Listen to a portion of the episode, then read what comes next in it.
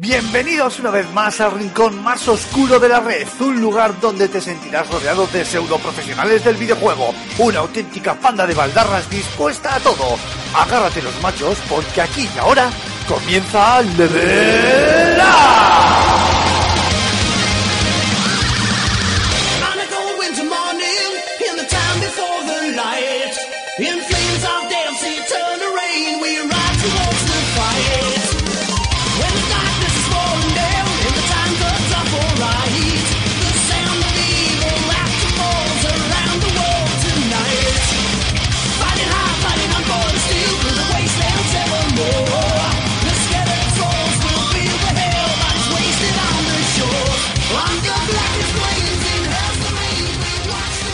Muy buenas amigos y amigas y bienvenidos a Level Up, ya sabéis, el, el podcast de videojuegos que grabamos en, en FS Gamer y que todos los viernes publicamos en iBox, en iTunes y en YouTube, que es la gran novedad de esta segunda temporada, eh, este, eh, bueno, mitad de la segunda temporada, por así decirlo, y, y que, bueno, pues es un experimento, queremos ver cómo funciona, poquito a poco estamos viendo que, que nos vais escuchando y que incluso nos eh, eh, dejáis algún que otro algún que otro comentario. Y bueno pues eso eso siempre es de agradecer y siempre está bienvenido no y bienvenida es la que tengo que dar a, a mis compañeros mis compis del programa de esta semana que además incorporamos eh, no sé si, si, si vamos a empezar por ti si Jogarto está debutando ahora o ya ha debutado porque tengo ya un cacao mental en, en Level Up, así que Jogarto, tío, dame un zasca si has debutado antes o si no, es la primera vez que vamos a escucharte aquí en, en la Casa de los Espartanos. Debuté, debuté, debuté, debuté el otro día, pero te lo voy a perdonar. Además, siempre es bueno presentarse dos veces. oye, pues nada, oye, bienvenido a esta tu casa. Sabemos que eres la auténtica estrella del Ludus, que dejas que Raúl te acompañe simplemente pues, por meter la vis cómica, ¿no? Por así decirlo, el que sabe de videojuegos eres tú. Y, y nada, oye, es un lujazo tenerte aquí y, es, y escucharte, no verte, pero escucharte. Joder, lujo para mí estar aquí y hay que tener en cuenta que en el Ludus me dan subvención por tener a Rulo allí, ¿eh? Qué pedazo de cabrón. La no sé. Eh, Rulo, no sé, bienvenido, pero no sé si tienes que dar alguna, rep- alguna réplica, ya sabes, a tu lacayo. Joder, desde que le he cogido y le he acercado la, la jaula al balcón para que le pegue el aire, tío, se, se me ha vuelto contra mí, macho. ¿eh? Voy a ver, voy a retirarte el plato de agua, eh, que lo sepan. Aymar Alonso, creo que has vuelto de, de Sera, ¿no? Sí, sí, sí, estoy todavía pringoso de sangre y pero bueno, luego, luego os cuento detenidamente. No, nos cuentas que va a ser uno de los platos fuertes de, de esta semana, eh, la crítica, el análisis de, de Gears of War 4, pero hasta que lleguemos ahí, primero vamos a saludar a nuestro yogurín de Level Up, que además está un poquito pachucho, ¿no? Marc Fernández, Cormac. Sí, ¿A qué le aquí pasa la- al pequeñito de la casa? Ay, que no me, no me cuidan, no me cuidan. Aquí la única y verdadera estrella soy yo, que me estoy saltando las clases para grabar. Efectivamente. tío. Estrella o un pirolas, tú elige lo que quieras, macho. O sea, te Menudo puedes consolar, ¿eh? Si quieres. Eh. En fin, como os hemos dicho, esta semana mm, vamos a tener, siempre lo decimos y suena tópico, pero es que es verdad verdadera y si no, que alguien me, lo rebata, ¿no? Que me lo desmienta. Vamos a tener un programa a, tope de contenidos porque vamos a repasar rápidamente la, actualidad del videojuego. Ya sabéis que poco a poco se van acercando los grandes titulazos y se va moviendo el sector y hay alguna que otra noticia interesante que comentar. Hablaremos, como hemos dicho, de Gears of War 4. Vamos a tener tiempo de hablar de un par de joyitas independientes. Una Patria, Aragami. Hablaremos de Virginia o Virginia, eh, un videojuego independiente distribuido por 505 Games, que es una propuesta diferente y que tiene cabida aquí también en, en Level Up. Y pasaremos un poquito de miedo hablando de, de Outlast 2. José Carlos Castillo nos hablará del nuevo Paper Mario, que ahora no me acuerdo del subtítulo, Splash Color o algo así, no sé. Un Color, Color Splash. Col- mira, fíjate, Color Color Splash Splash. al revés, mi dislexia. Y, y tendremos tiempo, incluso esta vez sí, ¿verdad, Cormac? Para repasar los, los comentarios de los oyentes, que nos dejamos dos episodios por comentar y hemos recibido de todo, desde Me zascas acumulan. Sí, sí, se me acumulan. a críticas feroces por nuestro estilo. Correcciones también. Correcciones. correcciones, pero a ver, es que cuando no estoy yo es muy fácil corregiros, chicos. Ya os lo dije, os lo dije el otro día, macho. Me marcho y me montéis un pifostio aquí en Level Up. Ya, pero cuando no estás tú nos divertimos. Bien, muchas gracias. Ya veis. Me vuelvo a clase. un programa car- cargadito de zascas y de mucho contenido. Un saludete de, de quien nos saluda, Alfonso Gómez. Y si os parece, chicos, arrancamos con, con la primera noticia de, de la semana que casi casi podemos decir eh, que es un, eh, una secuela de lo que hablamos en el programa 29, el programa de la semana pasada, porque si os acordáis, eh, queridos oyentes, em, comentamos esos rumores que se estaban sucediendo al respecto de Beyond Good and Evil 2, de esa cuenta de Instagram del señor Michel Ancel, subiendo una serie de artworks y de imágenes de- del juego que, que daban a entender que, joder, que estaban jugando a, jugando no, perdón, sí, jugando y desarrollando este, este Beyond Good and Evil 2, o estábamos ante un, troleo divertido, ¿no? Por parte del creativo Franchute. Y, y resulta que no, que efectivamente eh, el, el título de Ubisoft ha entrado en, en preproducción, es decir, todavía le queda mucho camino por recorrer al juego, pero el juego es real y es tangible. Es sorprendente porque el juego eh, o el anuncio ha llegado nuevamente a través de la cuenta de Instagram personal de Michel Ancel, que subió eh, una foto en la que podemos ver a un eh, rinoceronte antropomórfico con rastas y con una visera eh, de, de estilo del Che Guevara, una visera no, una, una gorra del estilo del Che Guevara, y una frase que, que Una así. chapela y va la hostia, pues. Chapela. Una boina, eso es una No, no boina. es un. Bueno, sí, es una boina más que nada. Más, dice: Las especies amenazadas están ahora a salvo. El juego está en preproducción. Permaneced atentos. Bueno, se confirma lo que muchos deseábamos, pero es sobre todo curioso, ¿no os parece esta estrategia de comunicación entre, entre lo raro y lo friki?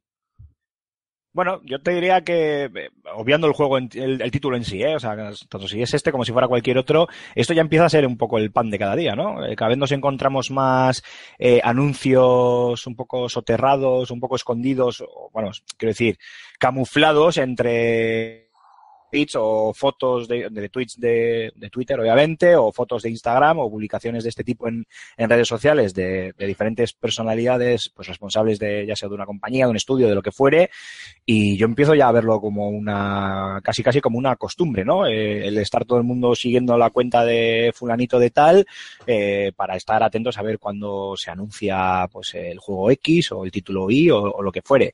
Más allá de este and Evil 2, eh, caso particular, algo más típico, algo que se, como que se está extendiendo más y hasta que, como que tiene su punto de, de gracia, ¿no? En vez de la típica nota de prensa, que también está bien, obviamente, y es necesario, ¿no? Y hay que avisar a los medios y hay que dar información, etcétera, etcétera, pues no está del todo mal eh, también esta cosa, ¿no? Este contacto directo con los propios eh, creadores, que son ellos los que te anuncian de primera mano y te van creando el hype con estas, pues, eh, pequeñas imágenes o capturas o aquello que quieren compartir en sus redes sociales. Eh, yo ya te digo, lo veo, lo veo bien y lo veo ya como una costumbre casi. Sí, sí, sí, es que además la gente cada vez, eh, los desarrolladores utilizan más Twitter para tener ese feedback directo con los usuarios y poder eh, pues hacer los anuncios de forma más directa si cabe, porque ¿qué, qué, qué, hay más directo que poner un tweet que es totalmente automático? O sea que yo lo veo perfectamente y tengo que decir que mm, los, eh, los eh, dibujos que salieron, los artwork que, han lanzado,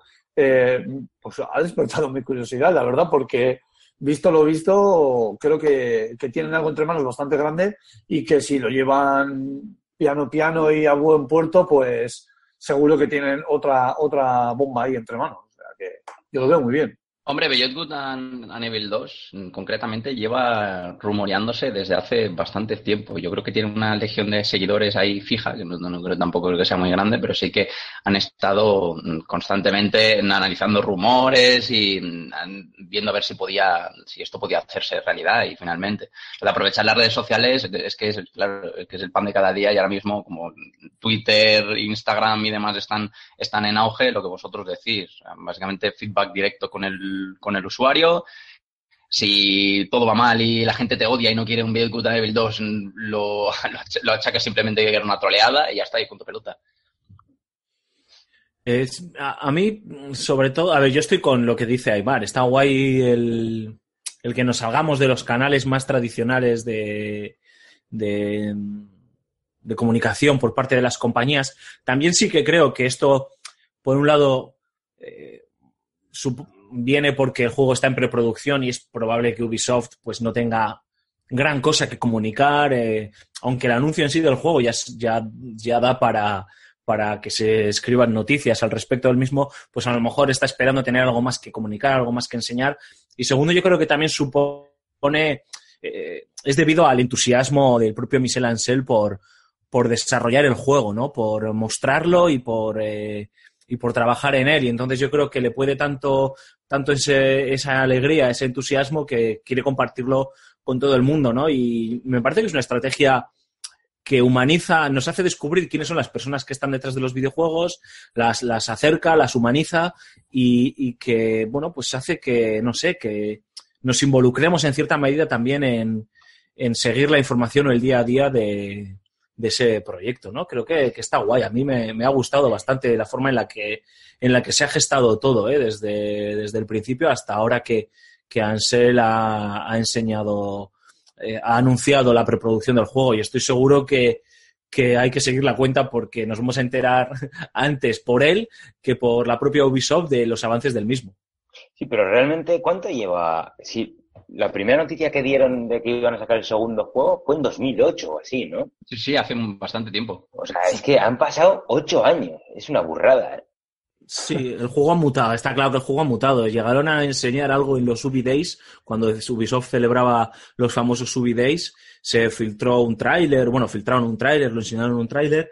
Creo que luego se llegó a filtrar antes de un E3, esto lo comentamos la última vez, pero mira, no sigo con la misma duda porque luego no lo he investigado. A ver si nos lo los puede responder algún oyente. Se filtró algún gameplay pre- pre-3, y, pero el juego se quedó ahí, como en el limbo. Yo creo que murió. eh, Ubisoft a lo mejor estaba centrado en, a lo mejor no, seguramente estaba centrado en otros proyectos y ahora está cambiando de estrategia. Eh, está dejando, que a mí me parece muy bien, ¿eh? además lo comentabais el otro día en el Ludus, está dejando a, a Assassin's Creed reposar un poco y que, y que bien. Y eso es, que descanse, que se redescubra. Eh, le están dando protagonismo a otras sagas como Far Cry, que les está yendo muy bien y les permite, yo creo que no tienen la exigencia con Far Cry de, de, de vender una barbaridad de millones de copias al año y de que hacer un juego redondo, sino que les permite investigar otras cosas y luego tienen una franquicia como un Watch Dogs que está ahí, que a ver cómo funciona esta segunda entrega, que sé de primera mano que que hay dudas, no por la calidad de la misma, sino por el contexto en la que, en la que se va a lanzar. Y, creo que está guay que Ubisoft también quiera abrirse a, a explorar pues una, una saga, ¿no? Una propiedad intelectual como Beyond Good and que cuenta con el cariño de mucha gente y que ha, sido una de las demandas clásicas, ¿no? Yo creo que Ubisoft tenía dos demandas, no sé cómo lo veis vosotros, era llevar Assassin's Creed a Egipto, a ver si es verdad, y otra que era el Beyond Good and Evil 2. Y espérate, que hay otra demanda que sobre todo la tiene Rulo, que es llevar Assassin's Creed al, al oriente, al, Al al Japón tema oriental. Es que ya lo han hecho. Ya, Oh. yo solo me más difícil porque ya lo han hecho, pero es ese Assassin's Creed pequeñito, ¿no? Que la pero es un, Assassin's Creed menor, ¿no? O sea, no es una grandísima producción. O sea, cuando hablamos de un Assassin's Creed, hablamos de, de un Assassin's Creed con, con los huevos bien puestos. Y, y si llevan el día de mañana, más es que se lleva rumoreando hace un montón de tiempo y parece que es el as de la manga que se tienen guardado cuando el día de mañana vea que vean ellos que, que realmente ha caído mucho la, la, la franquicia. Entonces quizás ahí lancen un Assassin's Creed en el Oriente, en el Japón, y ahí te digo yo que lo petan. Porque lo Aparte están que el- vamos. El Assassin's Creed Oriente no es el, aparte de ser pequeñito, no es el, el China este. Sí, sí, Sí, sí, sí, pero es, sí. es como en 2D, ¿no? Es- Eso es. Sí, sí, pero vamos, que- difícilmente repitan, creo yo que repitan de, de otra vez de, de- de contexto. De todas maneras, hemos castigado muchísimo, muchísimo a, a Ubisoft con tema de Assassin's Creed, pero en realidad, por ejemplo, con Watch Dogs han, o sea, hicieron una franquicia nueva con ideas bastante. Luego no le salió tan bien, pero realmente, quiero decir, aunque hayan, ahora están, van a sacar el 2 y es algo ciertamente novedoso, entre comillas. O sea, tampoco es algo que estén súper explotando como Assassin's Creed. Aymar, Aymar y yo somos bastantes, bastante fervientes defensores de, de Watch Dogs, ¿eh? Sí, yo, Sí, yo sí. tengo muchas esperanzas en el 2. O sea, muchísimas esperanzas en el 2. Y el 1 es, a ver, era un buen juego. El tema es que no le salió o no cumplieron las expectativas, quizás, pero El era problema- un buen juego. Venía lastrado. El problema de- del primer Watch Dogs, que ya lo comentamos en, en anteriores Level Ups, es que fue el primer juego que acusó el ahora tan manido downgrade. Sí, sí, sí. sí. Se vendió como un auténtico maquinón técnico y, Claro, y luego un bajonazo increíble. Un bajonazo increíble, efectivamente. Sí, sí. Bueno, y para cerrar esta noticia de Beyond Good and Evil, pues empiezan a cobrar también eh, eh, eh, cierto sentido aquellos rumores que hablaban de, de incluso NX como eh, una de las plataformas de lanzamiento de- del juego, ¿no? Eh, ha habido algún, eh, no sé si rumor osado, que incluso habla de NX como consola de exclusivo lanzamiento de, de este Beyond Good and Evil 2. Todo se andará. Por el momento sabemos que NX existe, pero nadie tiene ni puñetera idea de cómo es, ni qué es, ni qué nos vamos a encontrar. De hecho, el 1 el, el uno salió en GameCube y tuvo bastante, creo, ¿eh? Recordar que tuvo bastante buena acogida, ¿no? Eh, sí, creo que el uno salió en GameCube, en la primera Xbox, si no me acuerdo, Y en PlayStation Y 2. en Play 2 eh, en PS2 y en PC. y en PC. Y, y es Y ahora lo tenemos en retrocompatible en One también. Ahora está- o arcade, es. o alguna cosa de estas. Sí, y Ubisoft lo va a regalar a partir de la semana que viene como eh, celebración de para PC solo, como celebración de los 30 años de la compañía de la compañía francesa. O sea, es que qué Qué coincidencia. ¿no? casualidad. No hay, no hay algo más icónico como un Rayman o algo que también es de Ansel, ¿eh? O sea, que estamos hablando de, de un tío que es uno de los pilares fundamentales de, de la Ubisoft moderna y han decidido eh, regalar este Beyond Good and Evil. Yo creo que es un guiño total a, Sí, sí, sí, a la sí. coña esta que se están trayendo entre ellos, ¿eh? Es como la camiseta de la camiseta que llevaba este de Crash en, en el E3. Sí. Es como, bueno, un guiño, un poco una indirecta directa, ¿eh? Sí, sí, sí, sí. Sí, un poco os dejamos como la troleada, pero quién sabe lo que hay. Sí, ahí está, ahí está. haciendo, lo que estamos planeando, sí, sí. Si queréis, chicos, avanzamos. No sé si Raúl o Aymar queréis añadir algo más al respecto no. de lo de NX, No, no, no. tal. Nada, nada.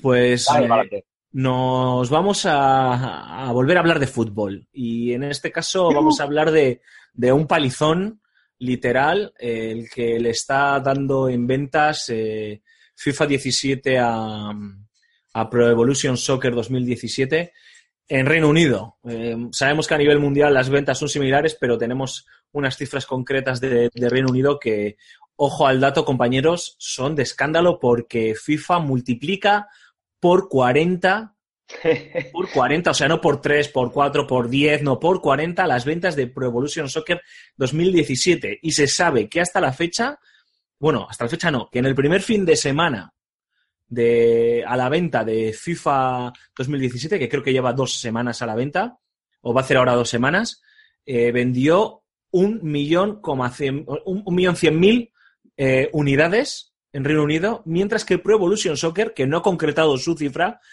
se sabe que aún no ha alcanzado las 50.000 copias vendidas en Reino Unido. Es de risa. Es un Lo que drama. pasa que... No, es que me parece normal. Pero sí, parece- eso, a mí también, ¿eh? Me parece Ojo, normal que, que, claro, perdona, Aymar, que, el, que FIFA, eh, durante a lo largo de todos estos años, ha sabido ganarse la, la confianza de los jugadores que son jugadores de, de- de- de- de juegos de fútbol de, de toda la vida. El- a mí, por ejemplo, el pleno de las licencias con Pro Evolution Soccer, a pesar de que parece ser que este año las críticas mm, le salen bastante favorables con, como res- con respecto a que es, que es un buen juego, vamos, eh, sí que el tema de las licencias que le falten tantas a esta- a estas alturas ya de, de la vida me parece un poco, un poco descarado. La gente quiere un buen juego de fútbol, quiere sus licencias, quiere tener todos sus equipos, la gran cantidad de ligas posibles, que es el fútbol femenino, el modo historia este que la verdad es que tiene bastante buena pinta y yo, yo creo que FIFA lo ha estado haciendo muy bien todos estos años y los jugadores ya ya han, han dejado de, dicho, mira, es que lo de lo del Pro Evolution Soccer me ha dejado ya en la desesperanza. Yo paso directamente a, a FIFA y me cambio y punto, porque saben que ahí van a tener una apuesta segura. Yo ahí estoy contigo, ¿eh? Y eh, he de, reconocer que me parece que el Pro fue el primero que metió el modo carrera, puede ser, y luego lo copió Sí. el FIFA, no estoy seguro, ¿eh? Sí. Pues, y, y ahora lo que ha hecho el FIFA con el, con el modo historia este, por lo poco que he podido ver, yo diría, me la juego a que le dan mil vueltas a lo que, a lo que está haciendo NBA 2K16 y 2K17, ¿eh? Sí, sí, sí, sí, sin lugar a dudas. Yo sabéis que soy ferviente seguidor y defensor de, de la franquicia NBA y solo juego al modo historia. Y tengo que deciros que está muy bien escrito este. eh, eh, ya lo dijo eh, Gambo la semana pasada, Julen, que está hasta arriba de clichés y de tópicos. Y Perdona, todos los perdona, que- perdona, perdona, ¿cómo que la semana pasada, Julen? Pero Julen no eran los padres. el ¿Qué bot? ¿El programa, que no, el programa que no estoy yo viene el bot? Nuestra inteligencia artificial.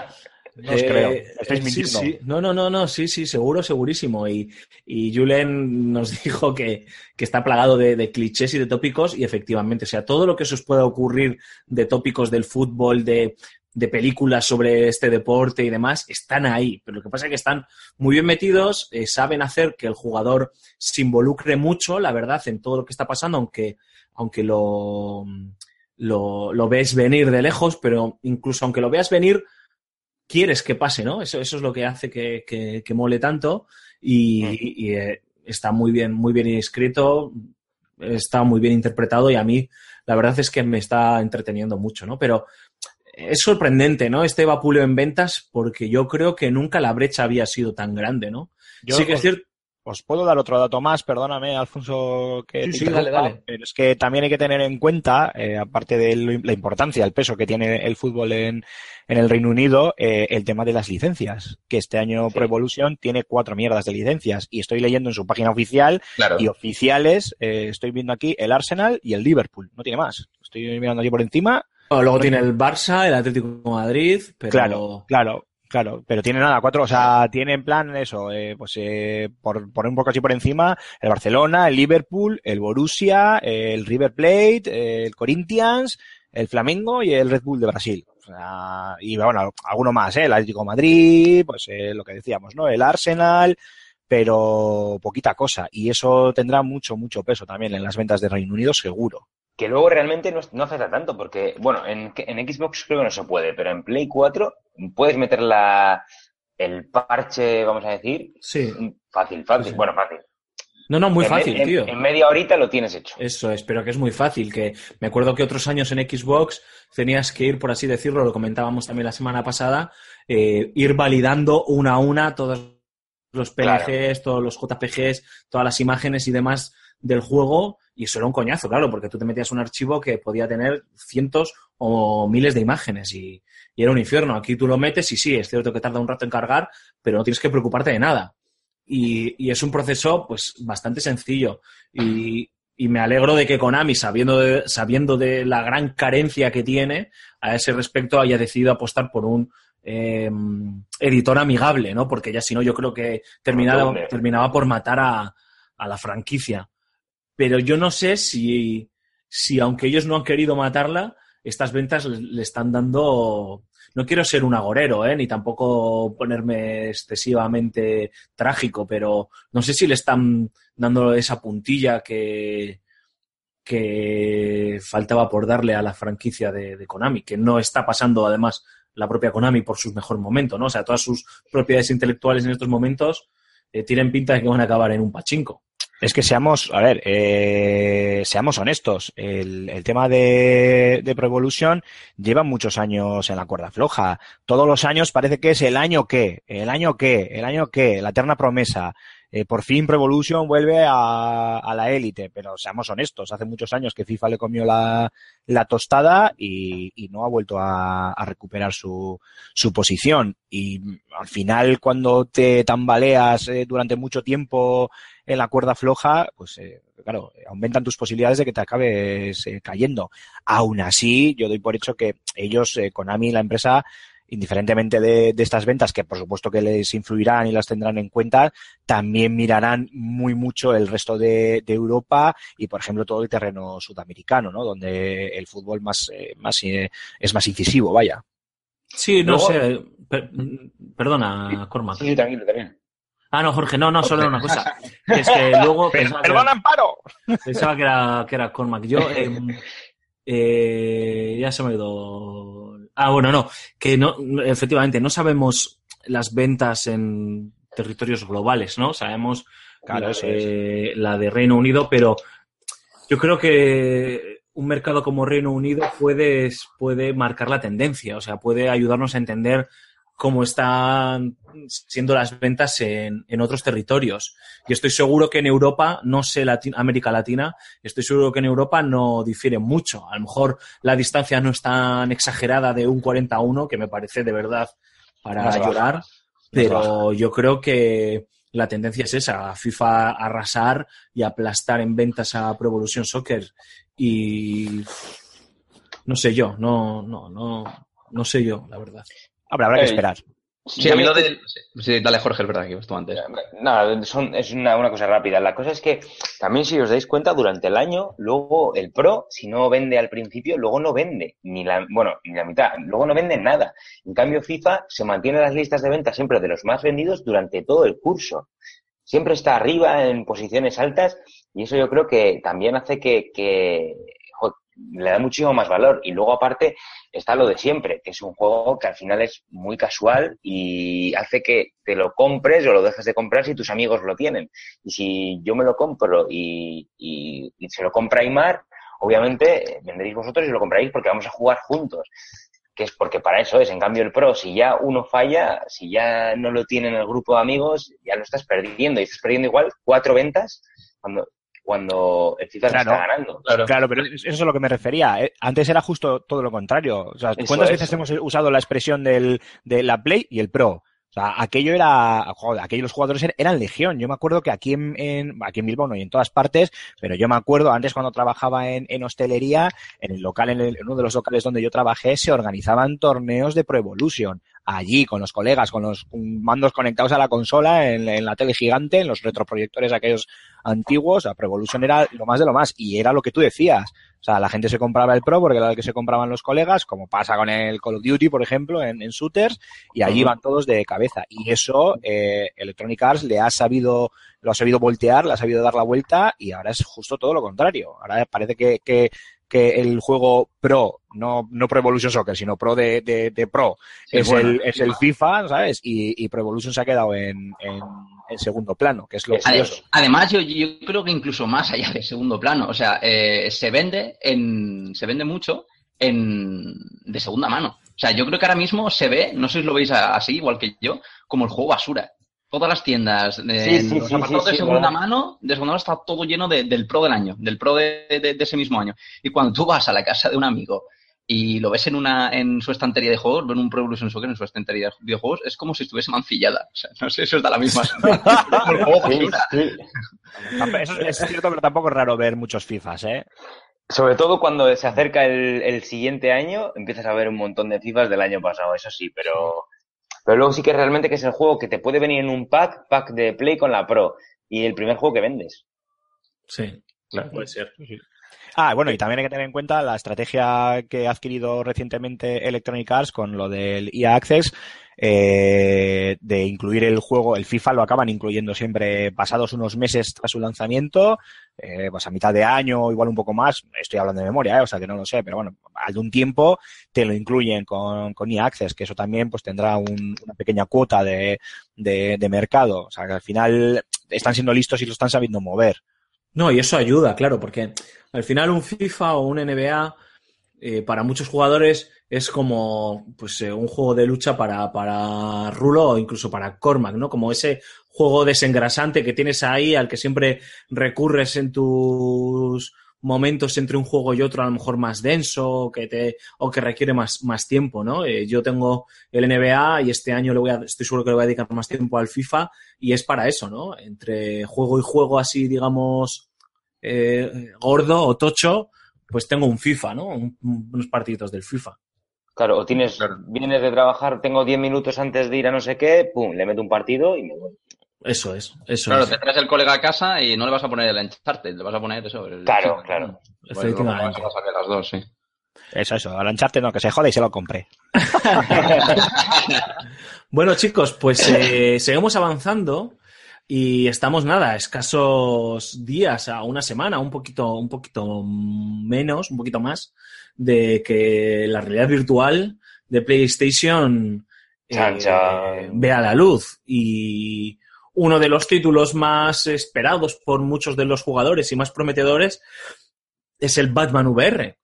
Y mm, la gente ya, eh, gente de la prensa y demás ha podido, ha podido, ha podido echarle el guante y se han filtrado algunos, algunos detalles al respecto de la duración del juego que la propia Rocksteady ha, ha salido a ratificar. No, no, no a defender, ¿eh? sino a ratificar. Y ya se ha filtrado que, que el modo principal del juego eh, rondará la hora. Puede que se vaya un poquito más, pero rondará una hora. Y que luego sí que va a tener eh, eh, un contenido adicional que se va a desbloquear que ofrece unos 90 minutos más de, de juego, ¿no?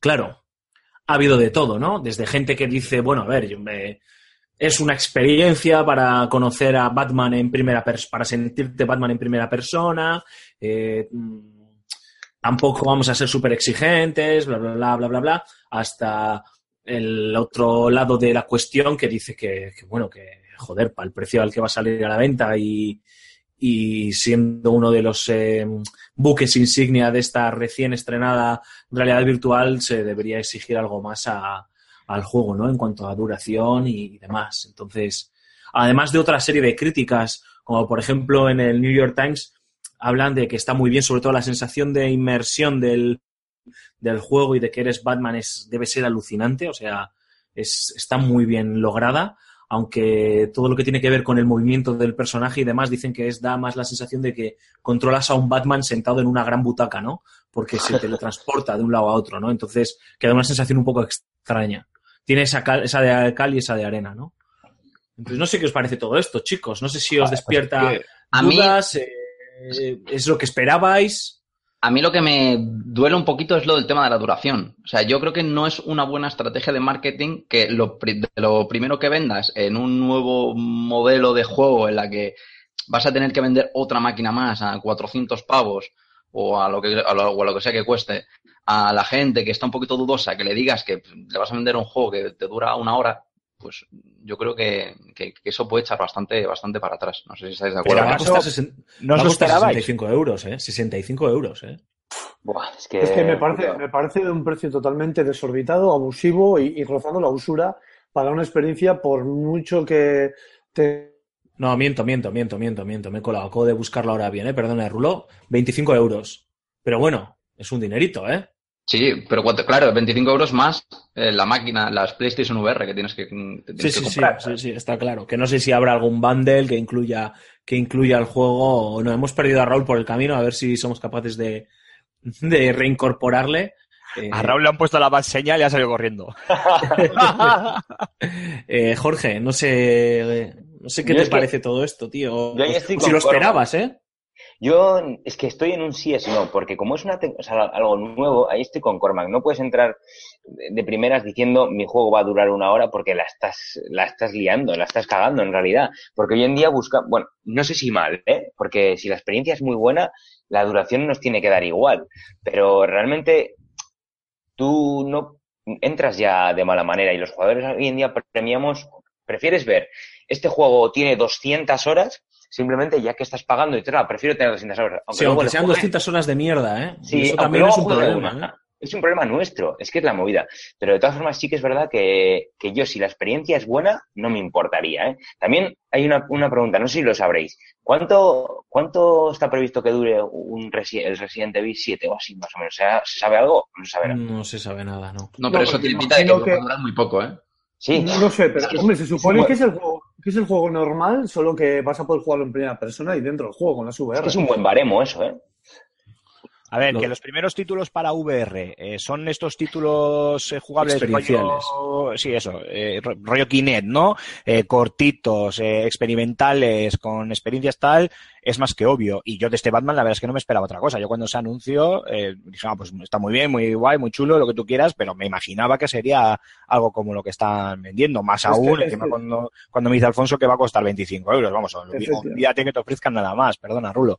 Y, y, a ver, o sea, por lo tanto, no, no le veo, en ese sentido, no le veo mayor problemática que el hecho de, de, de ese, de, bueno, pues de, de que le das, eh, le das, alargas la vida o, o das cierta validez a ese tipo de desarrollo menor, que se me entienda cuando digo lo de menor, ¿eh? me refiero a, a- con una profundidad jugable pues un poco igual más eh, inferior, por decirlo de alguna manera, en la que pues simplemente eh, quieres demostrar ¿no? la, calidad técnica o lo que a nivel técnico puede hacer unas gafas de realidad virtual, en este caso, como en su caso fue el Kinect o como otros experimentos que, que ha habido, ¿no? O como en su día fue, yo qué sé, pues el Wii Sports, lo que pasa que aquello, bueno, ya sabemos que Nintendo juega en otra liga. Y a mí, ya os digo, sorprender no me sorprende. Gustar no me gusta, porque creo que es eh, prolongar eh, un tipo de, de desarrollo y un tipo de visión para, para eh, bueno, estoy hablando un poco sin saber, ¿eh? igual estoy metiendo la pata hasta el, hasta el corvejón, pero me, da la sensación de que es eso, ¿no? Alargan en el tiempo un tipo de, un tipo de desarrollo, pues bueno, eh, que no es el que yo creo que los jugadores de a pie queremos para las eh, gafas de realidad virtual o incluso para cualquier dispositivo que pueda llegar a nuestras consolas o a nuestros PCs, ¿no? Queremos desarrollos más, más profundos, hablando de forma general, claro.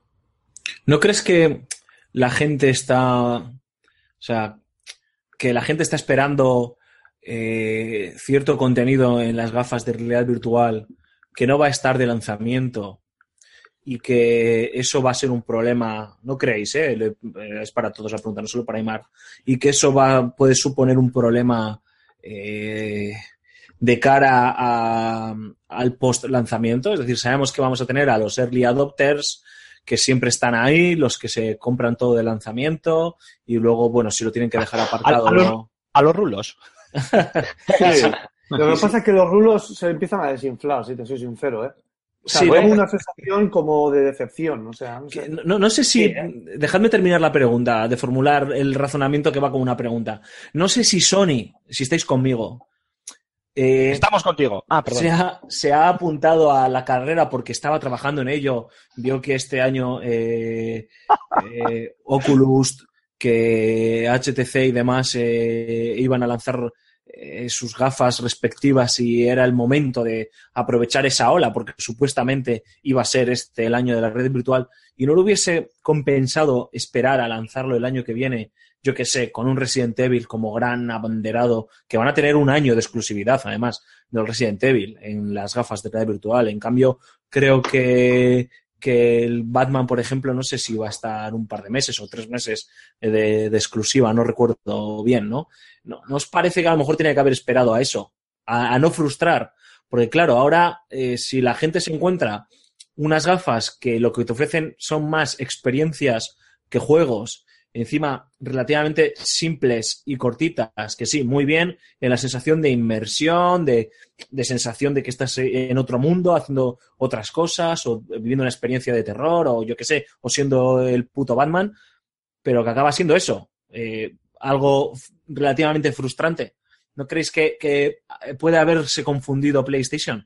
Y probablemente va a vender la leche, ¿eh? estoy seguro, ¿eh? pero A mí me no recuerda, sé si va a salir escaldado. Me recuerda un poco a como cuando te regalan el típico conduce un Ferrari, que tienes dos vueltas, te Sí, enseñan... sí, a mí me lo regalan todos los días, vamos. pero, no, pero típica experiencia, conduce un Ferrari y te dan dos vueltas, te enseñan y luego puedes hacer tú más o menos conduciendo otra vuelta. Y te quedas con una cara de, dices, vale, es flipante, la, la experiencia es terrible, pero esto vale 200 euros, en este caso X, y, y me he quedado como con, ya está, es- y realmente es que es así.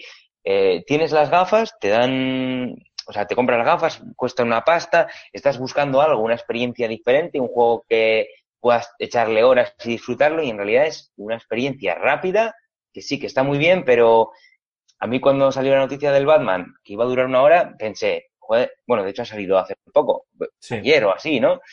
Digo, joder, esto va a ser un juego que me lo juego yo y luego vale para cuando venga mi primo o venga mi, un amigo a casa, se lo enseño, que lo juegue y así ir pasando, porque en realidad no tiene más vida. Y digo, como todo venga así, en realidad es como coger, comprar, enseñárselo a alguien o, o coger, Sí. comprar y vender o simplemente alquilar. A mí, Jorge, eh, sumando lo que tú has dicho, me recuerda un poco al caso Milo con, con Kinect. Que tú eh, te, te venden la moto con, con esa demo técnica, al final fue una demo técnica que ni siquiera salió a la venta, todo el mundo mm, quería Kinect para precisamente eso, y luego al final la gente se quedó, se, mm, se hinchó a comprar Kinect y lo utilizaron para, como para, mm, para Just Dance o para otras cosas que no tenían nada que ver con videojuegos. Yo por eso mm, Ya, sí, sí, es verdad, es verdad. veo, veo que en dos años todos los early adopters que se hayan comprado algunas gafas de realidad virtual las van a tener mm, acumulando polvo en el armario. O como Eh, decía. Alfonso of the Records, para ver Netflix en la cama Sí. en el cine. Para ver pero, pero realmente es que igual simplemente estamos minusvalorando el futuro que tiene la VR. Igual simplemente están haciendo... pro- También es arriesgado, yo creo, por parte de, de- de ellos lanzar un, un juego que es Batman, que es una franquicia muy conocida, y decir, y cagarla. En realidad igual simplemente han lanzado una primera parte, si todo va bien, siguen desarrollando y lanzan un otro Batman VR de aquí a un año o año y medio con muchas más horas ya con la, la, la plataforma de la VR ya bien trotada. Simplemente igual es un como un tipo globo sonda, un primer juego a 25 euros, todo tranquilo, a ver, probar, a ver. No sé, yo creo que Bueno, no, pero no supongo que también. Estamos siendo cautos, al fin y al Sí. cabo. Ya hemos visto cómo eh, se hostiaron otros elementos, otros eh, hardwares como Kinect o Move y Eso bueno, es, pues, eso es. con VR estamos siendo cautos, nada más. Yo creo, ¿eh? Joder, lo del Move fue terrible, ¿eh? Joder. Bueno, Kinect, Era malísimo. lo del Era Kinect, madre mía. Rulo, tío, estás muy callado y quiero escuchar tu opinión, macho. Estoy escuchándoos a todos y de verdad tengo una especie de sentimientos agridulces, sobre todo más agri que dulces. Os, eh, os voy a decir os una juro- cosa, ¿eh? Bueno, termina, termina, perdona, Raúl. No, te no, a ver, os juro que, os juro que yo me tiraba de cabeza por esta historia. Si no fuese, si fuese por mí, quizás me lo pensaría dos veces, pero es un regalo de cumpleaños. Y claro, es un regalo. Los regalos es, es capricho, es tontería. Pero es que se me están quitando las ganas, porque ya he visto varios casos en los que los habéis nombrado aquí, el Move, el, el, el Kinect. yo soy un feliciano de la vida, tío. Soy una persona a la que rápido se le empieza a, ilusionar y me estoy volviendo un, un vinagres. O sea, realmente me, me encuentro que, que estoy madurando con esto de los videojuegos a golpe de, de hostia. Y estoy cansado, tío. O sea, me estoy cansado de que me vacilen y de que jueguen con, con los usuarios de esta manera. Que te hagan molinadas, tío. Es que te, deses- te desesperanzan, Rulo. Es que es normal. Sí, tío, a ver, está claro. Yo mm, la te- las tengo reservadas desde el día uno, pero es que veo noticias como estas y estoy empezando a leer análisis porque eh, tengo varias páginas web abiertas ahora mismo, según estamos hablando, y claro, tengo pues cuatro o cinco ojos puestas en todo. La Y- New York Times es demoledora, está muy bien. Sí, no, no, no, no hay ninguna crítica, como decíamos antes. Y si queréis ya vamos cerrando esto, que sé que Jogarto tiene prisa hoy. Seguro que la semana que viene se puede quedar más tiempo. Eh, em, no, no hay ninguna crítica, lo hemos dicho antes, que, que esté diciendo esto es una mierda, ¿eh? ni mucho menos. ¿eh? Y, y entiendo, creo que el, que el ejemplo de Raúl es bastante ilustrativo de lo que le está pasando, de lo que puede estar pensando mucha gente. Y por eso también me quedo con lo que dice Aymar, de que lo que el mensaje que creo que tenemos que lanzar y que queremos lanzar, o por lo menos el que yo quiero lanzar, es, es cautela, ¿eh? ni mucho menos decepción, ni nada. La decepción llegará luego si definitivamente las PlayStation VR o las Oculus y demás son un completo fiasco, ¿eh? Ojo, ¿eh? O sea, no, yo no quiero ahora aquí, ni mucho menos soy yo el que le vaya a decir eh, eh, a la gente lo que tiene que, que eh, lo- en qué tiene que gastarse su, su, su dinero, ¿no? Eh, aún así, eh, creo que, que lo que está pasando es que la realidad virtual tiene que demostrar que de verdad tiene potencial en lo que tiene que ver a videojuegos, ¿no? Yo creo que se da por entendido que en lo que puede ser entretenimiento como ver películas, ver series y eh, algún tipo de experiencia relacionada con esto de lo transmedia puede funcionar relativamente bien. En, cuanto al videojuego, creo que es lo que está pasando es que se están despertando una serie de dudas eh, y de incertidumbres porque no se sabe qué es lo que nos puede ofrecer esto de la realidad virtual, de la realidad virtual, perdón, a día de hoy, ¿no? Y parece ser, pues eso, ¿no? Como que todo el mundo está tirando por lo mismo, pero eh, En, re- en realidad es muy triste, ¿eh? porque mm, yo, por ejemplo, hace la semana pasada, cuando grabando, grabando el Ludus, estaba hablando con, con Rulo y yo le veía ilusionado con las gafas y estábamos pensando alguna cosa que hacer para el Ludus y tal. Y me parece muy triste ahora oírle hablar y es una persona que tenía, yo por ejemplo estoy un poco como, como en, en medio, ¿no? Porque no sé, ni las he probado ni las, ni nada, entonces estoy como que me sorprendan.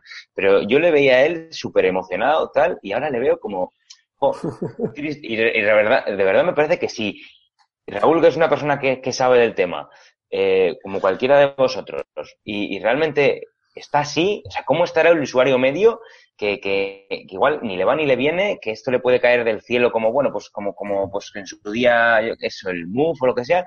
Entonces, esto puede ser una, puede ser un golpe contra la pared, pero terrible, ¿eh? Y, sino también en, en, en sí la- las propias las propias empresas, las propias desarrolladoras. Si, si esto no, no acaba cuajando, no sé yo, ¿eh? Me vais a...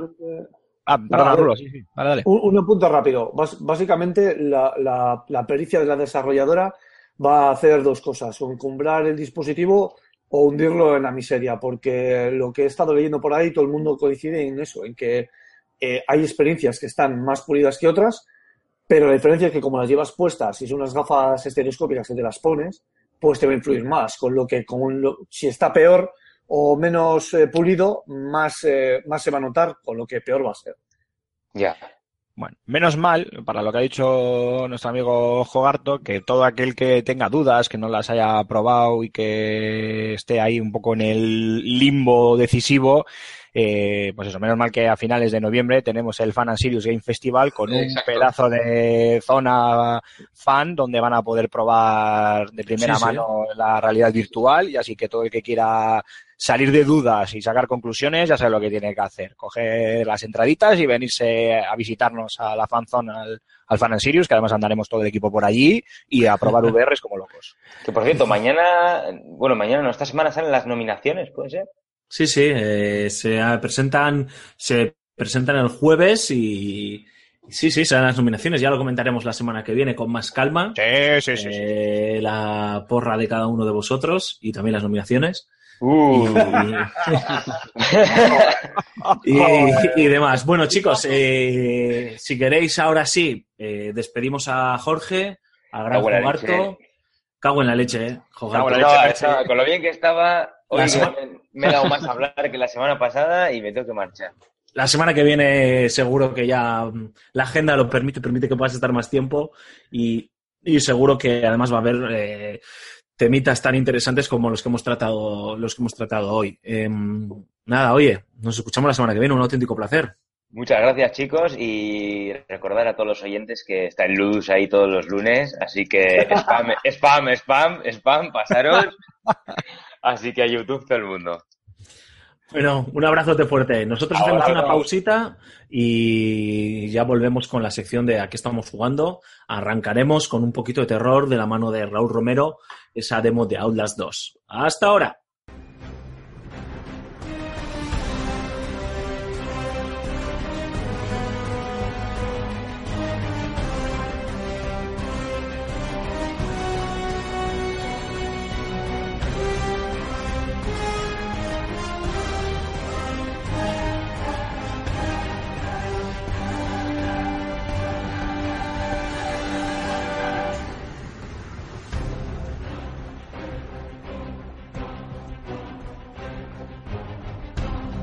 Okay, Cole? Ah! The train still got the moves, baby.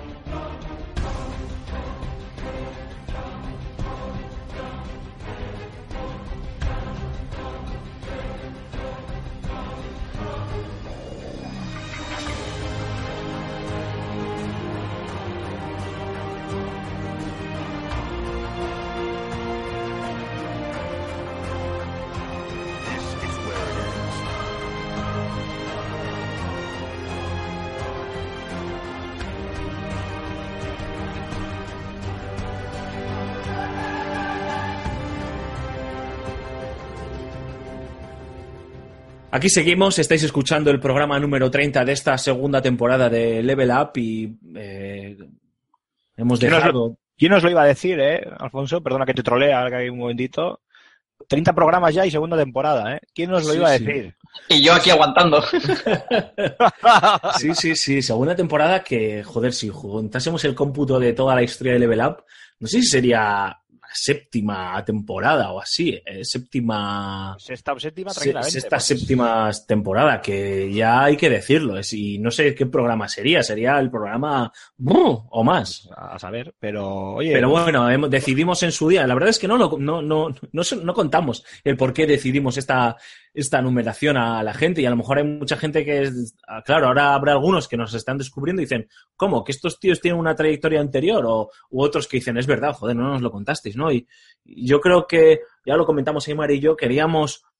Respetamos ese legado del aquel level up de antaño que te- tenemos Sí. en nuestro corazoncito y, y en nuestro recuerdo pero queríamos marcar esta nueva etapa, ¿no? En formato podcast, eh, con otra, manteniendo una parte del equipo de antaño, pero también añadiendo nuevas voces como la de Marco, como la de, como la de Jogarto, la de Gambo, la de Antonio, y, y creíamos que, joder, que lo mejor era eso, ¿no? Eh, marcar como un inicio diferente. Bueno, no sé si, si la gente lo comparte o no lo comparte, ya lo veremos en los comentarios. eso es.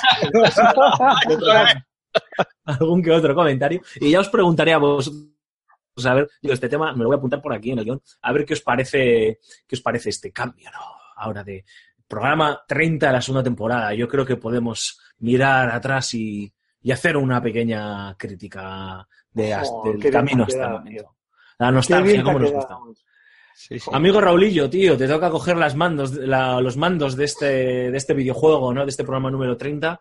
Y vienes a hablarnos de Outlast 2, ese juego de miedo que, al que le tenías muchas ganas y que te, te- te decepcionó tanto que se haya ido a principios del año que viene, pero Sí. que, oye, nos han sorprendido con una demo pre-Halloween eh, bastante mm, competente, ¿no? Por así decirlo. Yo he jugado nada, 10 minutitos porque soy un cagao y no he podido jugar más porque, porque no puedo con este, con este tipo de propuestas. Ver, yo tengo que decir Cuenta, que me he que a mí pasado, me encanta, pero también yo soy como Alfonso. Cuenta. me he pasado, me he pasado la demo y tengo que decir que ha colmado mis expectativas y más allá incluso. Eh, reco- recordemos que la primera parte estábamos en, una- en un psiquiátrico donde pasaban todo tipo de historietas y, a ver, a- según he jugado la demo tengo la sensación de que, de que las, cada, cada entrega de Outlast no tiene que ver con la anterior, por lo menos hasta el momento. O sea, quiero decir, esto es una especie de temporada de una serie autoconcluyente. Eso es, que mantienen el mismo tono, por así decirlo. pero ¿Y diferente. Eso es una, Ameri- una American Horror History, pero, para- pero en videojuegos, ¿no? Por poner un ejemplo. Que cada temporada es una cosa diferente. Pues el Asylum, el, una casa encantada, cosas así. Bueno, eh, lo primero que me ha llamado la atención es el aspecto gráfico. Ha pegado un salto bastante importante. Con unas texturas que a mí me han dejado bastante pasmado, porque de verdad que no me esperaba el salto. Eh, Sobre todo la iluminación, tío. ¿No te parece que Sí, ahí es la donde luna. han ganado muchísimo? Mm, Sí, cómo incide la luna, cómo la luz de la luna se abre paso a través de, de las cabañas, de los huecos o, o de los árboles y cómo ilumina eh, de forma procedural. Es una, es una pasada, está muy bien conseguido. Y, y bueno, volvemos a la mecánica de la camarita con, con la luz eh, de noche, esa, ese night shot que es un, un auténtico, no sé, La si- visión nocturna. Eso es, si tienes ansiedad es el juego, para ti es ideal si tienes ansiedad, porque anda que no toca, anda que no toca los. Claro, claro, anda que no toca los... Bueno, yo estoy jugando con una caja de omeprazoles y de, y de tranquimacines, porque cada vez que me falta una pila a la jodida cámara, pues ya te lo puedes imaginar.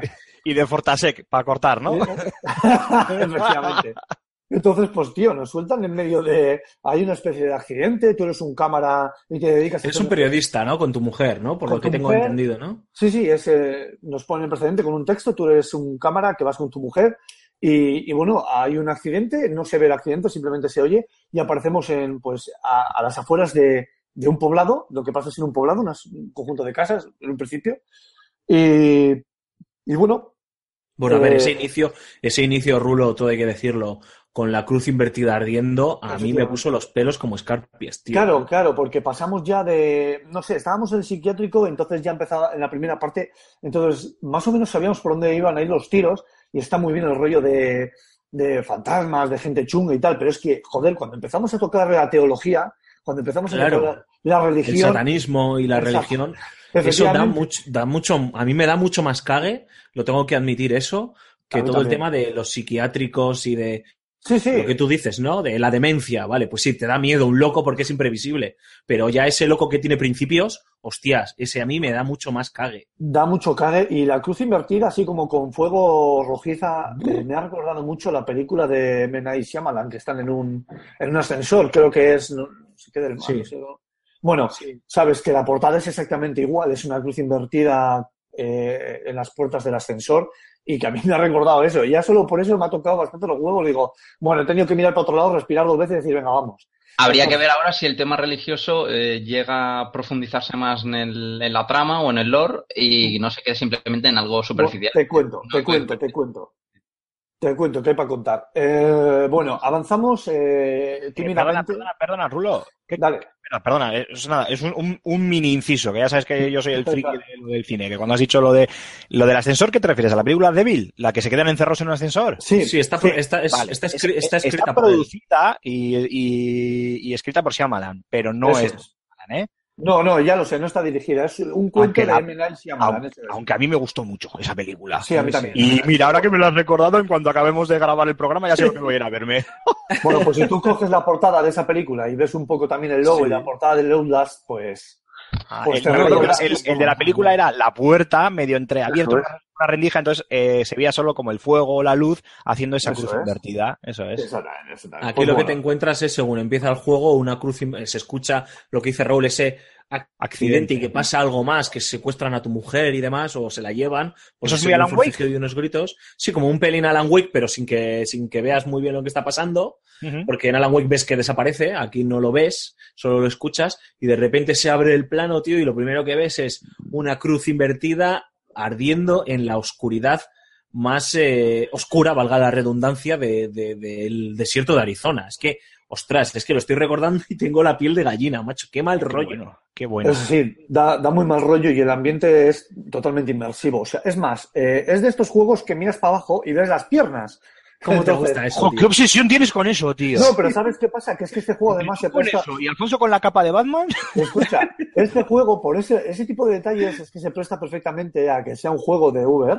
Y claro, ahí ya igual estamos tocando eh, cosas bastante preagudas, ¿sabes? Igual tienes que jugar ahí con un desfibrilador. En fin. Eso te iba a decir, eso igual te lo tiene que recetar un médico, ¿sabes?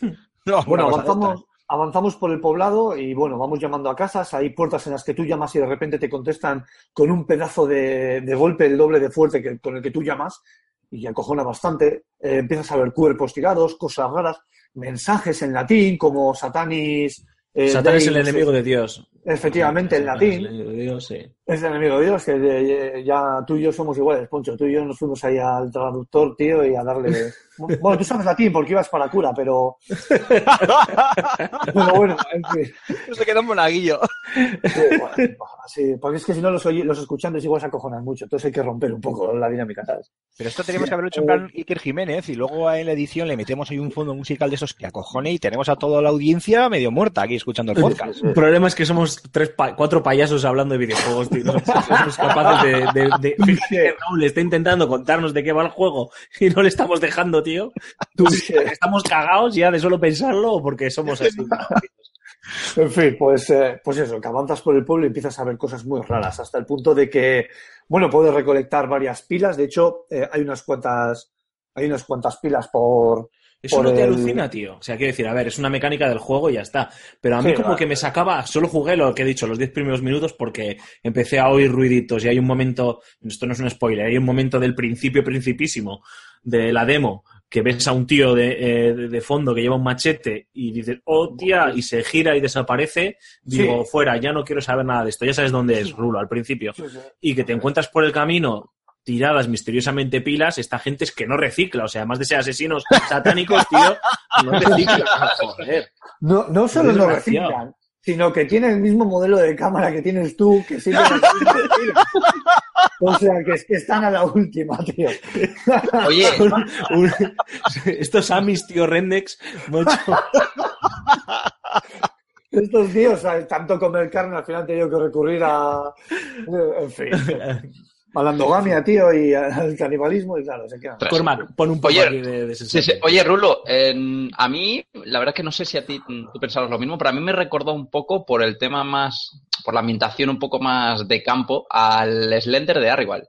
Sí, a ver, eh, bueno, que tiene unas cuantas cosas. De hecho, la mención que ha hecho eh, Alfonso a, a estos, al tema de que de- se, se ve de fondo detrás de entre los árboles, porque te tienes que fijar, ¿eh? No, no es algo evidente, es simplemente pues que tú vas atento y vas haciendo eh, 100, 360 grados constantemente con la cámara para ver si te persiguen y demás. Entonces ves como unos ojos brillan y se acercan a la luz, pero en cuanto tú les alumbras, se empiezan a ir para atrás, hacia atrás, mirándote y, y se meten, se camuflan con la sombra.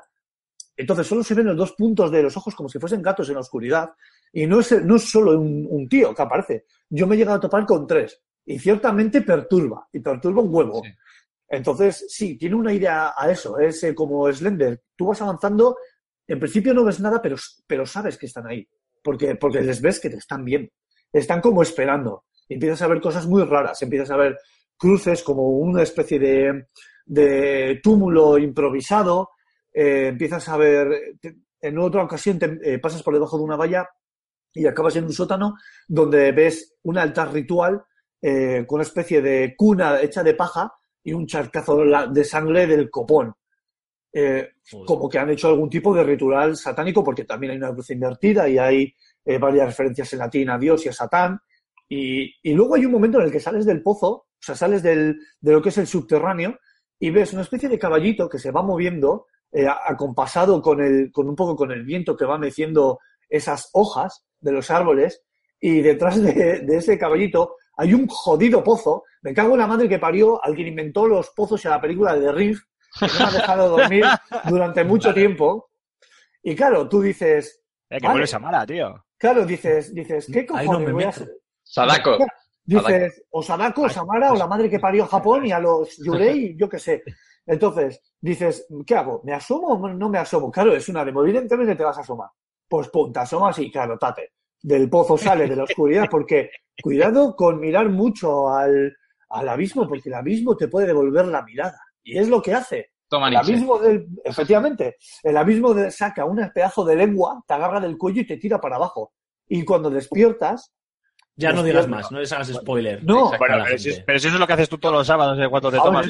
la, demo no, la, llegar. demo no, la demo no dura mucho, ¿eh? O sea, quiero decir, es una demo breve, lo que pasa que eh, como te lo tomas con, con una cierta pasimonia, pues eh, se estira, se dilata en el tiempo, pero eh, luego pasan cosas del estilo a lo que yo estoy contando que realmente eh, hace entrever que estamos ante un juego bastante importante en cuanto a género de terror, porque lo han conseguido, por lo menos en la demo, muy bien. Yo espero Yo- grandes cosas de este juego y seguro que he hecho el guante junto a un pulsómetro. Sí, yo además espero que, bueno, creo que este Outlast 2 tiene la oportunidad de darle un poco la vuelta a la tuerca al- a los juegos de, de- de terror india, a los jump scares, esto que están de moda desde hace un, un tiempo, porque creo que están un poco estancados en lo mismo. Así que Sí. si consigue introducir las suficientes novedades mm, jugables o de trama como para no considerarse simplemente pues, un juego de estos de pillarse en ofertas de Steam y pasárselo en 5 o 6 horas y ya otra cosa, yo creo que, que, que- que puede, puede la verdad merecer bastante la pena. Yo No, creo que a nivel que- jugable igual no tiene tantas novedades. Lo que sí No, será es novedoso a nivel de historia y a nivel técnico, ¿no? ¿O qué? Sí, bueno, sí, sí, eh, la manera de introducir los sustos, ese tipo de cosas, sí, la verdad es que jugablemente no, no, no, no puede alcanzar tanta... tanta- No, hombre, al final, en este tipo de, de productos lo que quieres es eso, ¿no? Lo que, lo que dice Mark. el- el- tú sabes que te van a asustar y buscas pasar miedo, ¿no? Lo que no quieres es eso, no quieres. ver- Estamos acostumbrados a, a, ostras, no sé si sigue esa mecánica, tío, pero a mí en el primer Outlast me ponía de los nervios, tío, que es la de cómo se abren las puertas, macho. Sí, Qué aquí también. coñazo que se abran tan lentas, que tengas que ir abriéndola ahí un poquito, otro poquito. Aquí también. ahí la para que mecánica. te metan el susto. Sigue igual, joder, eso sí que no me gustaba. Igual, igual, igual, igual, Yo- igual, igual, igual, igual. Yo creo que ahí es donde deben de tirar a, a mejorar, porque a nivel jugable es complicado, aunque en la demo que publicaron en el E3 se veía que intentaban experimentar un poco más con toda la parte que tiene que ver con el sigilo. Y el sigilo es un entorno muy propicio para el susto, porque claro, tú estás eh, intentando pasar desapercibido eh, para no despertar sospechas, sino que te atrapen, y demás, y estás tan concentrado en lo que estás haciendo, que el susto ahí es una herramienta maravillosa para sacarte el corazón por la boca. Claro, ¿no? Porque no estás esperando eh, toparte con cualquier tipo de cosa que te dé un sobresalto, ¿no? Y yo creo que también por ahí pueden ir los tiros, no, no lo sé. Yo eh, acabaré comprándome el juego pues en algunas rebajas de Steam o, o de PlayStation Network y sé que jugaré 10 minutos, como en el primer habla. Es que es, es jodido. Además, es que tienen. ah, después de lo que yo he contado, sigue la demo. O sea, de hecho, lo que yo, hasta lo que yo he contado es la mitad de la demo, más o menos. Y tienen sustos que te los esperas, pero que es- inevitablemente te los acabas llevando por, por, por cómo los hacen. O sea, está, está bien pensado. Bueno, pues eh, ah, tocará esperar. El juego estaba previsto que viese la luz en Halloween de este año. Eh, Red Barrel decidió retrasarlo. Bueno, vamos a pensar, ya lo comentamos en un Ludus, vamos a pensar que, que el retraso va a ayudar a, que el juego esté más pulido y sobre todo a que la, la venta de, de- del, del juego, ¿no? Eh, en otra ventana de lanzamiento, pues puede verse beneficiada, porque al final, a fin de año, todos sabemos que es muy complicado vender un videojuego más allá de los grandes blockbusters. Y nada, recomendamos, os recomendamos que os bajéis la demo si la habéis jugado, que nos dejéis vuestros comentarios en iBox, en FS Gamer o en YouTube.